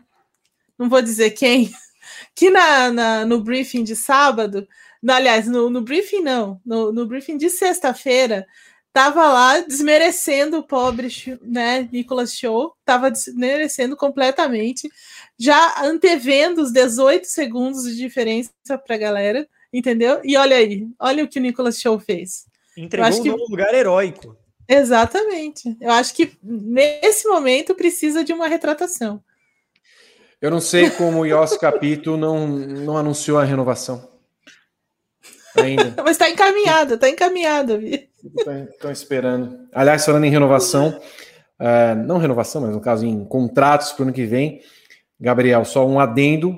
A, a revista Racer, o Marshall Pruitt, é, confirma que Romain Grosjean será piloto da Andretti no ano que vem. Romain Grosjean mais... que estava em Spa, né? Desculpa. Tava. Ah, tava? Tava, tava em Spa. Não, não, não. Revendo as amizades. É, ele é, era o mais esperado, né? Que o Grosjean fosse para Andretti mesmo. É, já se esperava, inclusive, que Hinchcliffe e Hunter Ray saíssem do grid. Ao que tudo indica, realmente vão sair. E pelo menos o Grosjean já, já entra na vaga ali. Olha quem chegou. Olha, até. Enfim, Henrique está aí entre nós. Olha aí. Boa noite, majestade. Meu rei, meu, meu, meu monarca preferido. Que bem, bem-vindo seja. Estamos tratando bem do nosso programa. O pessoal se exaltou um pouquinho, Henrique. Mas é, valeu a pena a exalta. Nada de exaltações, Berton. Nada de exaltações. Mas se exaltou um pouquinho, seja bem-vindo ao nosso, ao nosso programa. É, e pra, pode ser que só para completar o assunto, Andretti, que Andretti suba o menino da Indy Lights, que é o Devin De Francesco. É, eu acho que teria outras opções, mas provavelmente tem muita grana envolvida, patrocínio. De Francesco tem bastante patrocinador. Tem a história do Canadá, né, da, da Honda Canadá, então, que era o que bancava o Hinchcliffe na Indy. Então é muito provável que seja esse pacote. Eu acho uma pena porque tira a vaga de outros pilotos mais talentosos, mas está tudo bem. Muito bem. Lembrando que no Time Extended, se houver, afinal temos uma meta de 1.500 likes esperamos alcançar. Nós falaremos mais de George Russell, falaremos de Bottas, falaremos da Mercedes. A situação como um todo só depende de vocês. Venham bater a meta conosco. Uma esperada peça da Silly Season finalmente caiu. Na sexta-feira, a Red Bull confirmou a renovação de contrato do mexicano Sérgio Pérez para mais uma temporada. Apesar de garantir o emprego, Checo foi um dos destaques do final de semana negativos, ao bater ainda na volta de instalação e danificar a suspensão da Red Bull. A equipe aproveitou o atraso da corrida para consertar o carro, jogar biriba, canastra e outras. Nós queremos descobrir o que significa petanca, porque esse nome me ficou na cabeça, aquele joguinho das três bolinhas pratas lá pro. Eu não tenho a menor ideia do que acontece, mas não importa no momento. O piloto acabou no último lugar da da largada ali, para da largada, daquilo tudo, depois da autorização para participar da prova. É, Gabriel Curti, a Red Bull acerta na renovação de Pérez? É, é, até desconfortável falar isso depois desse final de semana, né? Eu, eu me sinto quase coagido a dizer o que eu não acho. É, mas eu acho que acerta. Eu acho que acerta. Ainda acho que acerta. É, o Pérez é experiente, é veterano, é, é um cara que que conhece bem a Fórmula 1, conhece bem diferentes tipos de carro e, e é capaz de te entregar bons resultados, ainda que não esteja fazendo isso. A temporada do Pérez é ruim. E eu acho que a cada semana que passa ela vai se tornando pior, porque não são só os resultados que estão ruins. Né? Eu, eu sempre gosto de lembrar que quando você vai comparar a temporada do Pérez com as temporadas de Albon e Gasly, você tem que levar coisas em consideração que, que são muito diferentes. Não só o fato do Pérez ser muito mais experiente que os dois, mas o fato de estar em um contexto muito diferente. O Gasly entrou quando a Red Bull disputava a segunda posição com a Ferrari. A briga do Gasly naquela época era com os carros da Ferrari. Né? Então ele terminava geralmente em sexto. O Pérez, ele, tem, ele teve em determinados momentos do ano o melhor carro do grid, quando não o melhor, o segundo. E ele tem tido muita dificuldade para chegar em quarto. Ele está atrás do Norris na classificação do campeonato até agora. Até agora. É, a gente está entrando aí na reta final do campeonato e ele está atrás do Lando Norris. Ganhou uma corrida, legal, aproveitou a chance e aquela era fundamental que ele ganhasse. Que foi justamente a corrida em que o Verstappen não estava lá. Né? Estourou o pneu do Verstappen. Então, que bom que ele ganhou, fez muito bem. só que foi uma pista de rua, né? Que é a especialidade dele. Então, fora do contexto favorável, o Pérez tem ido muito mal. Nas corridas, é, nas corridas corriqueiras, digamos assim, nas mais tradicionais, ele tem classificado mal, e isso tem sido.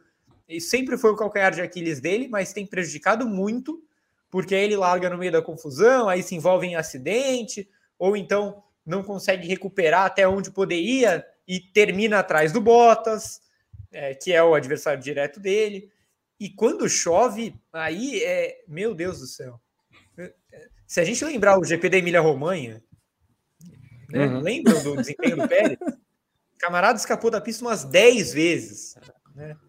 É, e aí cai uma, cai uma aguinha e o Pérez não consegue ficar na pista.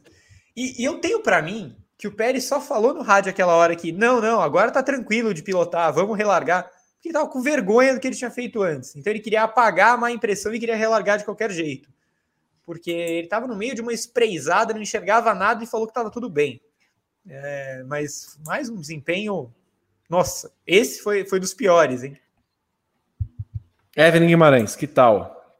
Pérez na Red Bull em 2022, em meio a esse pequeno erro que destruiu a corrida do Pérez e o tirou dos pontos.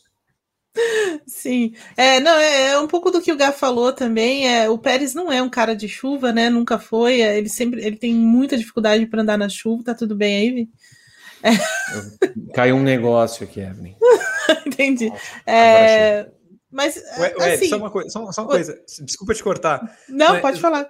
Lembra quando a gente teve aquela pauta das melhores corridas do século? Que Sim. A gente, a gente, fez uma pesquisa lá e eu fui ver um vídeo da Fórmula 1 com as melhores corridas. Em sei lá, em 7 de 10 chovia, em 6 de 7 o Pérez batia. Era uma coisa impressionante. pois é. Então, não é, não, não, não é a praia dele, não, não tem jeito, né?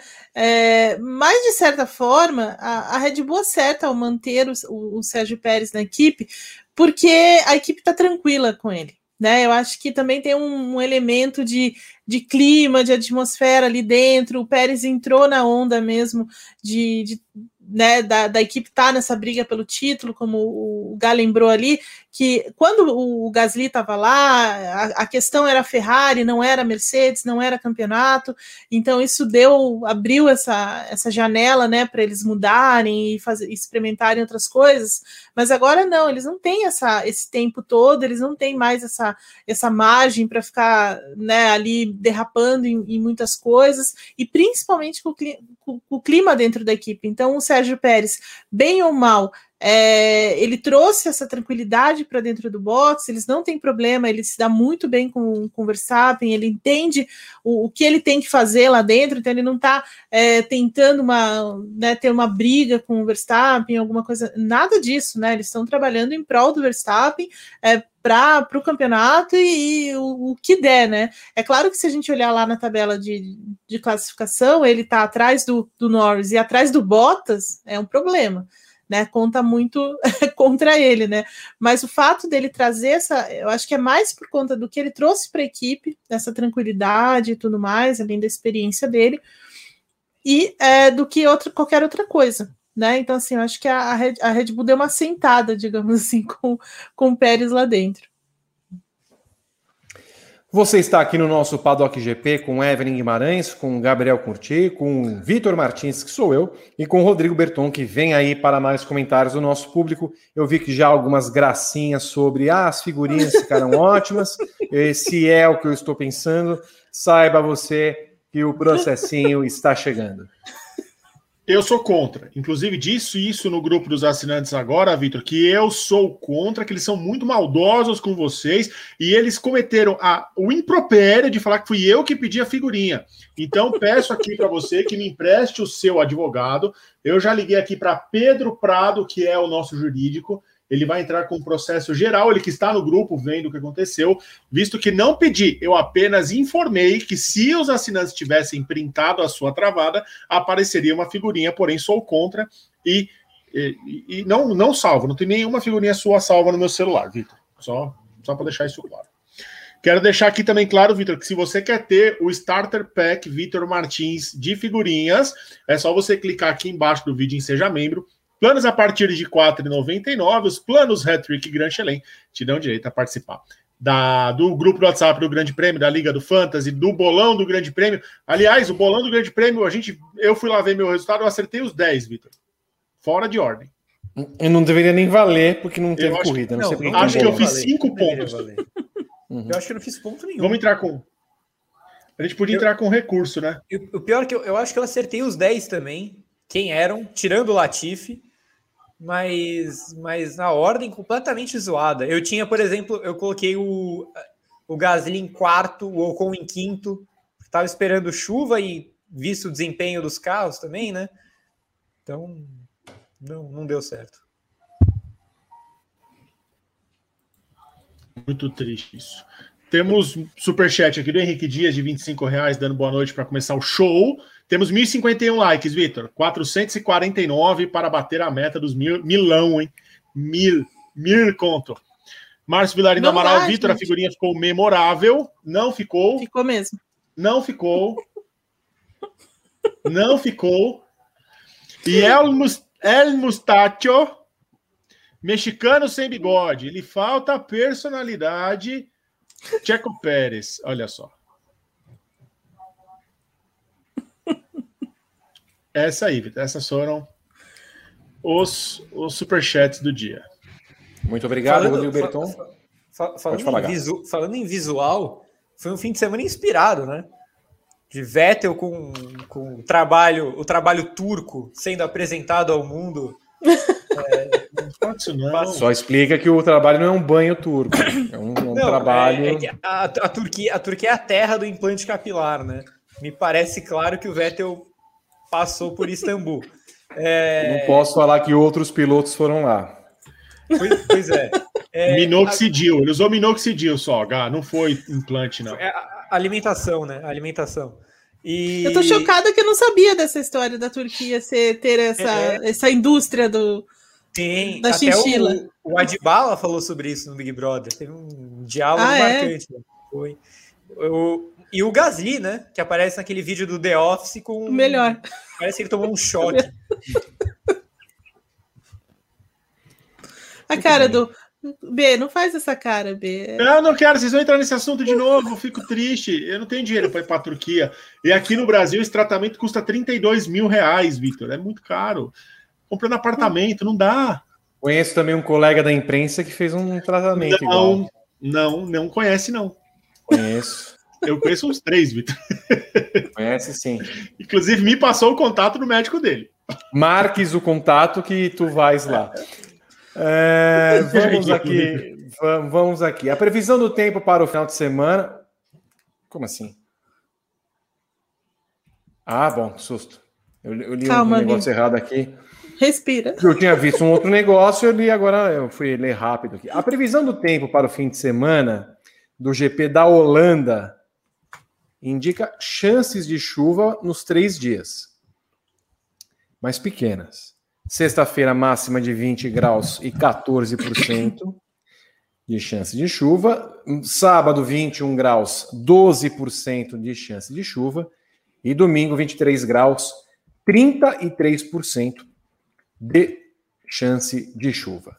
Gabriel Curti, chegamos a Zandvoort. Voltamos a Zandvoort, ali na, na, na no, no, no, litoral holandês, mar, sol, gaivotas, quero-queros, é, e aquela pista maravilhosa que volta à Fórmula 1, agora com o curvão a 18 graus inclinado. Eu quero a sua expectativa para o final de semana, Gabriel. É, é aqui, aquele traçado não é exatamente bom, né? E não costuma dar corrida exatamente boa em nenhuma categoria.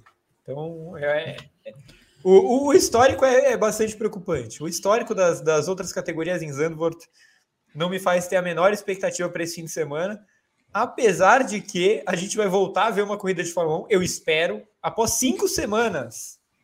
Cinco semanas sem uma corridinha de Fórmula 1 e a gente vai voltar na Holanda. É, eu, eu, queria dizer que no, no meu aplicativo aqui, velho de guerra, diz que no domingo a chance de 35% de chance de chuva é, ela não é só de chuva, é de pancadas fortes. À tarde. À tarde. Nos Isso. outros dias a chuva é mais fina. À tarde, mas em que horário? Então no horário tem- da corrida. É, Peraí que eu, eu vou abrir aqui o, o negócio. Dá uma olhada. Dá uma olhada. Mas é- aqui, não, aqui não fala o horário, mas fala que é de tarde, que vai chover.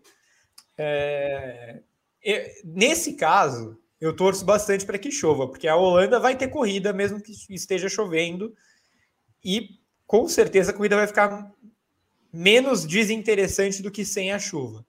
Sem a chuva, é, para quem não conhece a pista lá, é, quem largar na frente, no caso, quem sair da primeira curva na frente, a menos que role um undercut, um overcut, vai ganhar a corrida. Porque é, é uma pista que é muito difícil de ultrapassar. Muito difícil, muito difícil. Sim, há uma margem para erros? Há. Mas eu acho que os pilotos vão gastar na sexta-feira. Na sexta-feira a gente vai ter umas três notinhas de acidente de batidinha, porque a pista, é, o traçado é, é dificinho. Mas na corrida em si, já depois de três dias, é, é muito difícil ultrapassar. Muito difícil. Então, nesse caso, eu espero muito que chova. Os pilotos o tempo inteiro fazendo curva, né, Gá? Não sei a reta principal, tá lá, pum, pum, o tempo inteiro É. andando e com o guarda-reio a 3 metros deles. Exatamente.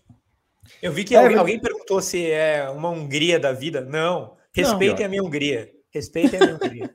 A Hungria, é uma, a Hungria é uma pista travada, mas que você pode ultrapassar. É, eu acho que se, se confunde muito isso. Uma pista que é de alta e de baixa. A Hungria é uma pista de baixa, só que ela é uma pista que se ultrapassa. É, Zandvoort não é uma pista de baixa que, que se ultrapassa. É só uma pista cheia de curva que não se ultrapassa. Um bom exemplo é isso, é, é parecida com o Velocitar, sim. No, tem- no sentido que tem só a reta principal e você fica fazendo curva para lá e para cá. A questão é que no, no Velocitar é tudo aberto. É tudo É. aberto. No, em Zandvoort você não tem para onde ir também, não. Tanto que eles fizeram a reforma, não consegue afastar, não consegue ter nada. Pista Houve estreita corridas também. de Fórmula 3, né, Evelyn? Que assim, o cara escapava, batia no, Bate. no, no guarda-reio safety car. Então, assim, a, a previsão é de muito safety car essa corrida. É, isso que eu ia dizer, porque é uma pista muito estreita também, né? Ela teve o, o asfalto todo refeito, então ainda vai ter essa questão de aderência e tudo mais. Tem uma curva bem esquisita. Olha, eu, eu não vou falar isso. É, É, a tem- Renata Vasconcelos, Xoxa, capenga, manca, anêmica, anêmica, frágil e inconsistente. consistente. Se tiver, Acho que- Berton, acho que bota- não pega che- de novo aí. Acho que, acho que não chega tanto, viu, Lucas? É, mas é, é uma pistinha manhosa mesmo, né? Perto do mar né, e tudo mais. Não sei, talvez tenha até alguma interferência nesse sentido, mas aqui no aplicativo da Fórmula 1 tá dizendo que as pancadas são entre duas da tarde e às cinco. Hum, Então, pancadas. pancadas de chuva, é. Tá aí com 82% de umidade do ar, é, 15 graus, bem frio, né? E assim, vai ser uma corrida es- esquisita também do ponto de vista dos pneus, porque a Pirelli escolheu a, a gama mais dura, né? Da, da, é, e, e então, assim, é, é, tá me lembrando um pouco que foi Portugal no ano passado, que foi a Turquia em certo ponto. Então, não sei. Tá meio estranho o negócio, o negócio aí. Frio, chu- né, garoa, essa chuvinha aí, pneu muito duro, não sei não. Evelyn. E, a- e o- e assim, ó, eu, eu não, eu, não, eu, não, eu não sou de zicar. Vou ficar Imagina, que é isso? coisa. Imagina, você? Não. Mas assim, são 18 fucking graus. Graus. ali na, no curvão. É o dobro Sim, da inclinação das 500 milhas de Indianápolis e nas quatro curvas, né? Se a Pirelli não conhecer muito bem essa pista É. aí, olha, olha. Lildes, Lildes, Evelildes, é, então, eu tô, eu tô um pouco, tô, eu tô, tô temendo por essa etapa, viu? Senão vai ter uma, uma pequena confusão aí em cima da, da aderência, em cima da, da, da questão dos pneus, viu? Se os carros estiverem escorregando que nem estavam na Turquia ano passado, para mim tá ótimo. É, porque aí escorrega, bate. Aí já, É. assim, vai ser animado. É, E ali vai ser pior, pista, né? mas vai ser animado. mas aí vai ser pior do que na Turquia, porque na Turquia ainda tinha, é. na Turquia ainda tem área de escape, tudo aí na, em Zandorf não tem nada. Então, assim, é, escapou, vai bater. E aí é, Lance Stroll na pole, na pole de novo. E vai ter bastante vento, né, Evelyn? Vai levar areia para Bastante pista. vento, bastante vento, verdade. E, é, na verdade, é, um, é uma, é, uma, é um início, né, uma preparação para a corrida da Arábia Saudita, que será feita na praia, como vimos naquelas primeiras fotos. É. Mas, ó, é, é assim. É, é, horrível a pista? Sim. Não é para carro de Fórmula 1? Não. Não. Vai dar ruim? Vai. Vai. é isso. Torcemos para dar ruim? Sim. É, é, é, é, é misturar tipo, as coisas, sim. Tem, tem algumas pistas que, se nada de anormal acontecer, mesmo assim ela pode dar uma corrida muito legal. Tipo, Monza é uma pista que geralmente, mesmo que não aconteça nada de extraordinário, a corrida é boa. Né? Interlagos, geralmente, a corrida é boa. É... Spa já foi assim, ultimamente não muito, mas a Áustria, geralmente, mesmo que não aconteça nada, a corrida é boa. Zandvoort, não, alguma coisa tem que acontecer. Ou errarem feios pneus, ou chover, ou todas as anteriores, e aí, maravilha. A única, a única que não acontece nada é Mônaco. Inclusive, eu tenho uma, uma, uma proposta para o Pemberton, não sei se ele vai aceitar. A gente pode fazer uma enquete, Berton? Vitor, eu, eu sabe o que, que é? é? Eu faço. Aliás, acabei de encerrar uma enquete, Vitor, perguntando Qual? se esse foi o maior vexame da história moderna da Fórmula 1. Foi a primeira, primeira pergunta do nosso programa. Bom 780 resultado. votos, Vitor. 780 votos. 67% acham que sim, 33% acham que não. E esse, assim, muito, muito estranhamente, é o mesmo resultado que sempre dá sobre tirar a corrida de Mônaco, sempre dá 66, 34, 67, 33. O pessoal não quer tirar Mônaco, Vitor. Se você quiser, eu boto, Vitor, mas o, o pessoal, não, sabe não, o pessoal não, vai falar da sua enquete? Não. Não, não é auditável. Capenga. Por mim, não manca, vale nada. Anêmica, frágil e inconsistente. É a sua enquete, Vitor. De novo. Xoxa, capenga, manca, anêmica, frágil e inconsistente. Achei meio pessoal, viu, Vi? Não, mas eu, eu concordo nada, com mas você, Vitor. É eu também não pessoal. quero mais. Eu não quero mais aquela corrida chata. É um saco. Eu concordo com o Vitor. Eu sempre volto lá tirar essa, essa, essa petanca. Eu descobri que é petanca, Vitor. Petanca, por favor. É prima da bocha. Petanca é, pie, é pés juntos em francês. Então é petanca? É, é pietanca, alguma coisa assim. Pietanca. É, você é, significa que você tem que jogar a bola com os pés juntos, tem uma bolinha menor e você tem que ficar jogando as bolas de metal oco perto da bolinha. Então é parente da bote, do curling, da malha. São jogos de precisão. E a bola, as bolas têm que estar juntas. É, mas quanto mais perto da bolinha menor, é, você pontua, faz o ponto da rodada. Quem ganha o ponto começa jogando. É basicamente como curling e a bote mesmo. A bolinha juntas, joga é. o pezinho junto. Você joga muito com o pezinho juntos, dentro de um muito círculo. Bom. É uma beleza. Muito bom, muito bom. Muito bem. Um abraço para Guilherme Bloise, que estava experimentando outras coisas salgadas esses dias. Me lembrei muito bem do que está acontecendo.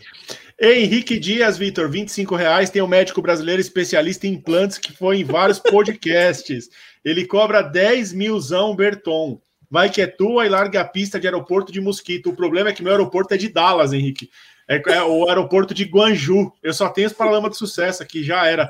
Eu, eu...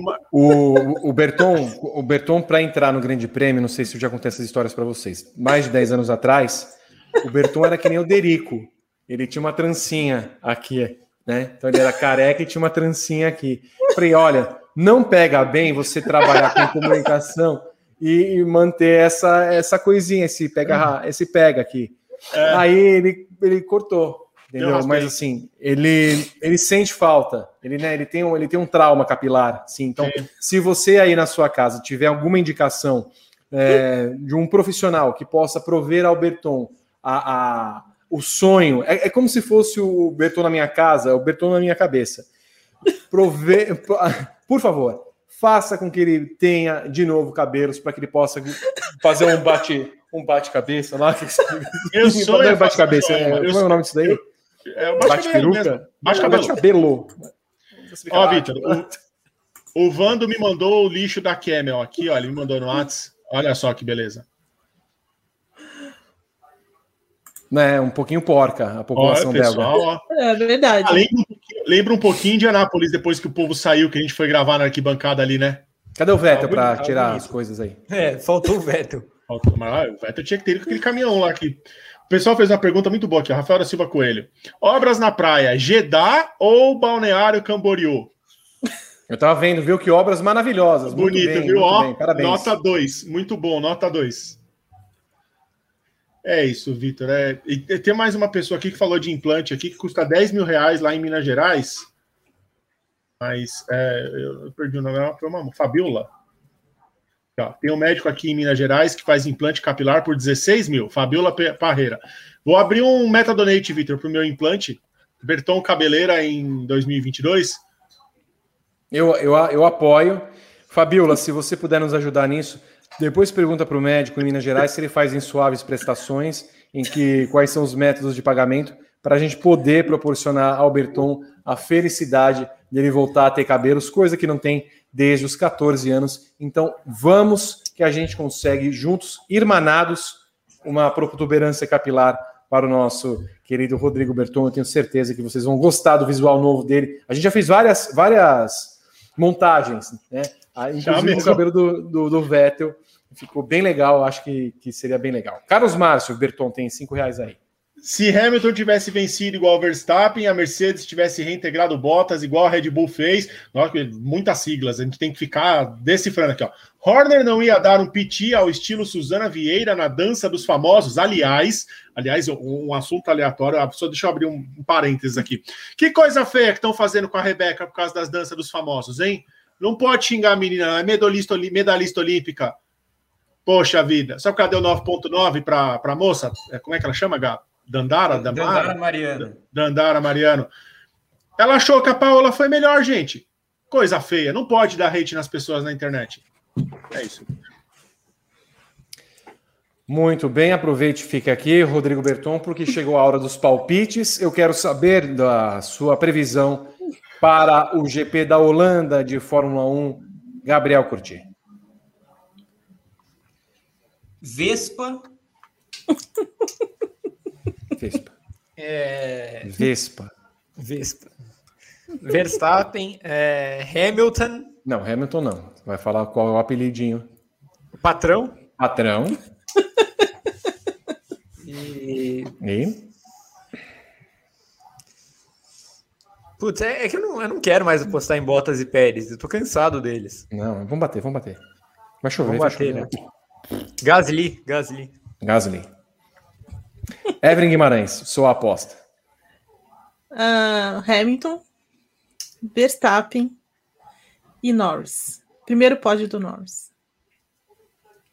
Aliás, vocês repararam quantas equipes já fizeram pódio esse ano? Já. Sete.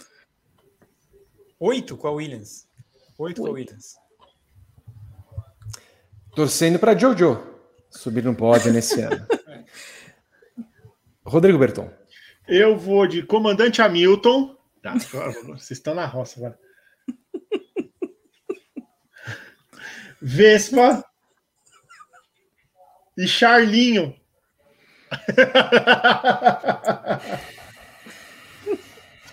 Muito bem, muito obrigado. e você? Bom, eu tenho a impressão que Verstappen ganha, porque se o Hamilton ganhar, eu acho que esse lixo da Bélgica será arremessado no pódio para acertar o coitado. Né, Porque se ele ganhar na Holanda, não, não vai ser legal. Ele foi vaiado, né, na, na Bélgica, depois da classificação, né? Então vai ganhar Verstappen com Hamilton vaiado em segundo e o terceiro lugar vai ser do Norris. Também torço para que aconteça essa vitória, essa- esse, esse pódio norrístico depois desses incidentes que o coitado tem, tem sofrido. Ô Digão, me fala uma coisinha. Como estamos da meta dos likes? Temos 1.100 likes, Vitor. 1.117 likes. 1.117 likes. Nós estamos completando uma hora e 50 de programa. Eu, lamentavelmente, tenho que dizer para vocês duas coisas. Primeiro, não lamentavelmente, né? Porque, lamentavelmente, eu sei que vocês ainda não seguiram o segundo canal do Grande Prêmio. É. youtube.com/barra Grande Prêmio 2. O Digão vai colocar depois, mais uma vez, o nosso link aqui, ou se quiser colocar na tela. Nosso segundo canal tem muito conteúdo. Nós tivemos lá o Paddock Plus, hoje com o Gabriel Curti, falando da MotoGP, da NASCAR, é, da Fórmula 3, da W Series. Por gentileza, vejam o programa. E entrou agora há pouco Fernando Silva falando sobre o GP da Bélgica. Amanhã temos mais conteúdo com o próprio Fernandão, às 13 horas, fazendo o Giro BR falando dos brasileiros. E mais conteúdo à noite. Eu não lembro quem faz o GP às 10 de amanhã. Juliana Tesser. Juliana de Almeida Tesser estará conosco falando do final de semana ah, eu lembro do tema dela, do vitaminado quartararo. Como poderia esquecer do vitaminado é quartararo? Ah, mas eu acho que ela vai falar, pelo menos a thumb que ela me pediu é do Morbidelli. Sim. Não, é porque é, vai é, o vitaminado. Isso. Exato. É tá tipo, coligado. O Henrique Dias está pedindo o Pix do GP. Olha. Porque diz que ele, ele mandou um print aqui. Você atingiu o limite máximo semanal de superchats. Tente novamente amanhã. E ele me mandou um print Vou colocar aqui, ó, pra vocês não acharem que é golpe. Aqui, ó. Não dá pra, é 500? Não dá pra ver, é que tá muito meio... Ele tá tentando mandar 500. Você atingiu o limite máximo semanal, porque ele mandou bastante essa semana e ele quer o Pix. Que homem maravilhoso, Henrique. Então, pode, vamos, vamos falar para ele guardar para mandar depois, para aparecer na tela? Não, ele pode mandar depois ele manda o Pix e ele manda depois. Ah, e ele manda outro depois, ok. É, não, manda... perdão, pode deixar. Manda o Pix. manda o Pix pra você. Henrique. Manda o Pix no grupo lá. Ele mandou no grupo. Henrique, nós vivemos um momento eclesiástico lá no grupo, então entra na minha casa, entra na minha vida, ah, entra Mexe com minha estrutura, sara todas as feridas. Eu mandei para eles agora aqui, ó. Toque aqui com eles, batendo um papo aqui, ó. Grupo dos assinantes do Grande Prêmio. GP Conteúdo. Aliás, deixa eu mudar o nome do grupo. Grupo Henrique Dias dos Últimos Santos. Pode botar o nome dele, Não, a foto dele, bota a foto dele. Não queremos o logo do GP lá. Dane-se o Grande Prêmio. Não, é GP, GP Igreja, do... Henrique, Igreja Henrique Dias. Dias. Pronto. Uh, eu me perdi um pouco no, na atração. eu ia falar a segunda coisa que, lamentavelmente, não batemos a meta. Isso. Olha lá. Ó, tá vendo? Vocês estão vendo aí ó, o nosso grupo no WhatsApp. Clique aqui no Seja Membro, grupos Hattrick e Granchelem, para você fazer parte desta basófia. Por favor, eu faço questão. Eu falava do, do, do Grande Prêmio 2, então teremos Fernando Silva e, G, e Juliana Tesser nessa terça. Na quarta-feira, Pedro Henrique Marum com o TTGP ao lado de Renato Ribeiro e Guilherme Bloise. O Giro BR amanhã com Fernando Silva, Lucas Couto e Pedro Luiz Cuenca. Na quinta-feira, Evelyn Guimarães estará com Juliana Tesser e Ana Paula Cerveira com o WGP. Ao longo da semana, nós teremos também muito conteúdo nesse canal. Você vai saber a respeito da pontuação. Essa história que falamos hoje aqui, nós vamos destrinchar a respeito disso. Nós vamos falar de um assunto. Você se lembra de corridas que foram além domingo? Nós vamos falar de algumas corridas que foram além domingo. Exclusivo, ninguém deu. Nós temos muita informação. Fique aqui no Grande Prêmio principal. Inscreva-se no canal, ative as notificações e dê um like nesse vídeo. E eu sei, Rodrigo Berton, que lá no Grande Prêmio, aliás, no Grande Prêmio na Twitch.tv barra Grande Prêmio, não vai ter corridinha hoje? Não é na Twitch não, Vitor, é aqui. Ah, é aqui? É esse aqui, aqui hoje? Ah, ah então é aqui. Então é aqui, ah. Belo. O então o que, que, vai acontecer? Ó, 10 da noite tem a sexta etapa da divisão Pro 1, Pro 1 da Apex Racing League Grande Prêmio, a liga do Apex em parceria com o Grande Prêmio. Então, assim, fiquem ligados. Tá chegando no final, as duas últimas etapas serão aqui no YouTube. Então, é, a narração é do Timbó e do querido Glomer, nosso amiguinho. Clau, então, um beijo. Um beijo para o nosso amiguinho Glomer, que vai estar na transmissão aí, sexta etapa. A corrida vai ser no Red Bull Ring. Semana passada foi uma corridaça em Le Mans e eles usaram o R18 Deixa eu ver o que aconteceu aqui. o que, que foi? Aonde é para eu rir também? Ah, não, termina aí que eu tenho uma pergunta muito boa para fazer. termina aí, Berton. Eu me perdi um pouquinho. Posso começar de novo? Ô, Berton, nós vamos ter é, alguma corrida hoje? Sim, Vitor, 10 da noite a gente vai ter uma corrida aqui no YouTube, a sexta etapa do campeonato da Pro 1, ali da Liga Apex GT Racing, Liga ARL, Apex Racing League, com o Grande Prêmio, parceria, já está na sétima etapa, Vitor. Sexta etapa, mais uma termina, semana que vem termina, as duas últimas etapas aqui no YouTube. Então eu vou, eu vou colocar o um link para direcionar vocês assim que acabar, para vocês esperarem lá, é, para começar um beijo pro Tim Boy, pro Glomer, nosso amiguinho. Fiquem ligados aqui. Corrida no Red Bull Ring, não sei qual carro ainda. Semana passada eles correram Le Mans, Vitor, com Audi R18. Foi uma corridaça. Então fica aí. Fiquem aí ligados. E aproveitando na twitch.tv barra grande prêmio, sexta-feira, Pedro Prado vai correr o GP da Holanda em Zandvoort. Se na Bélgica foi aquilo, eu só quero ver como vão ser as voltas em Zandvoort. Ele precisa mudar Para... a câmera urgentemente, né? É verdade, é... eu ia falar. Aquilo não dá para. Não dá. É ele usa a câmera errada, ele usa assistência, ele usa cinco flashbacks, ele, ele, ele, corta a pista, ele se vangloriou porque ele passou o Mazepin. Aí fica complicado, viu? Qual é o superchat? O Maz... desculpa, pode falar. Não, só ia falar que ele fez mais do que o Mazepin, a gente tem que reconhecer. O, vou pegar o superchat aqui do Rafael Coelho, se você quiser dar um recadinho, porque ele sumiu do meu dashboard, eu vou ter que pegar no, na parte de monetização do canal, Vitor. Eu tenho, assim, não, pode ir lá, porque assim, a pergunta que, que acabou chegando aqui para as nossas bases é uma pergunta um pouco, um pouco delicada, né?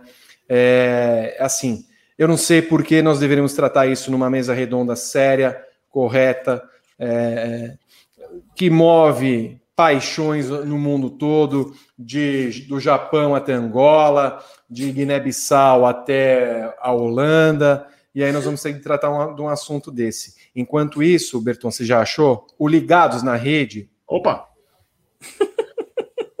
está conosco. É, plano poli. Plano poli. Ligados na Rede, se você puder subir para o plano Hat Trick, você vem lá para o nosso grupo. Planos Hat Trick e Gran, e Gran dão o direito de você vir lá no grupo do WhatsApp para fazer parte daquela loucura, loucura, loucura. Ah, domingão nós vamos ver o programa. vamos sim, viu? Ô, Berton, achou o superchat? Sim, com certeza. Rafael Silva Coelho mandou 10 reais e 12 centavos, falando que Vitor Martins, na próxima sexta-feira, restreará o Show do Milhão.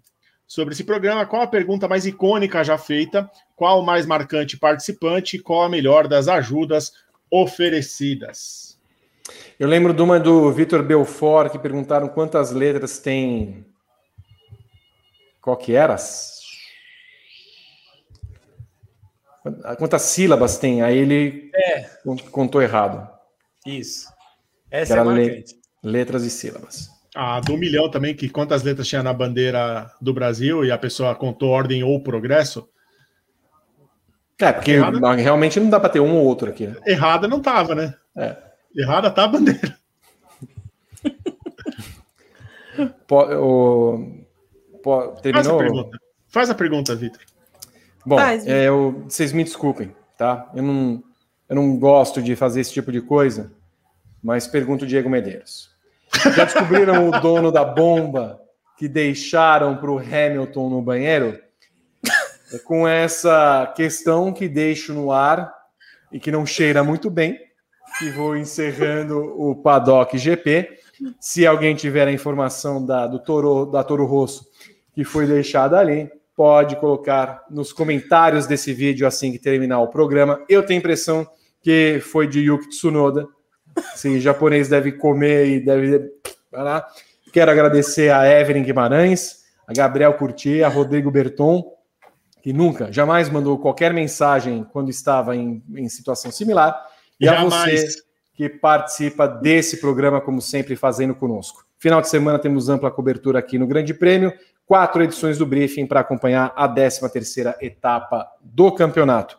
Beijo para todos vocês, beijo para Henrique Dias. Valeu, foi muito legal participar dessa brincadeira com você. Mandou o Pix. Beijo, tchau.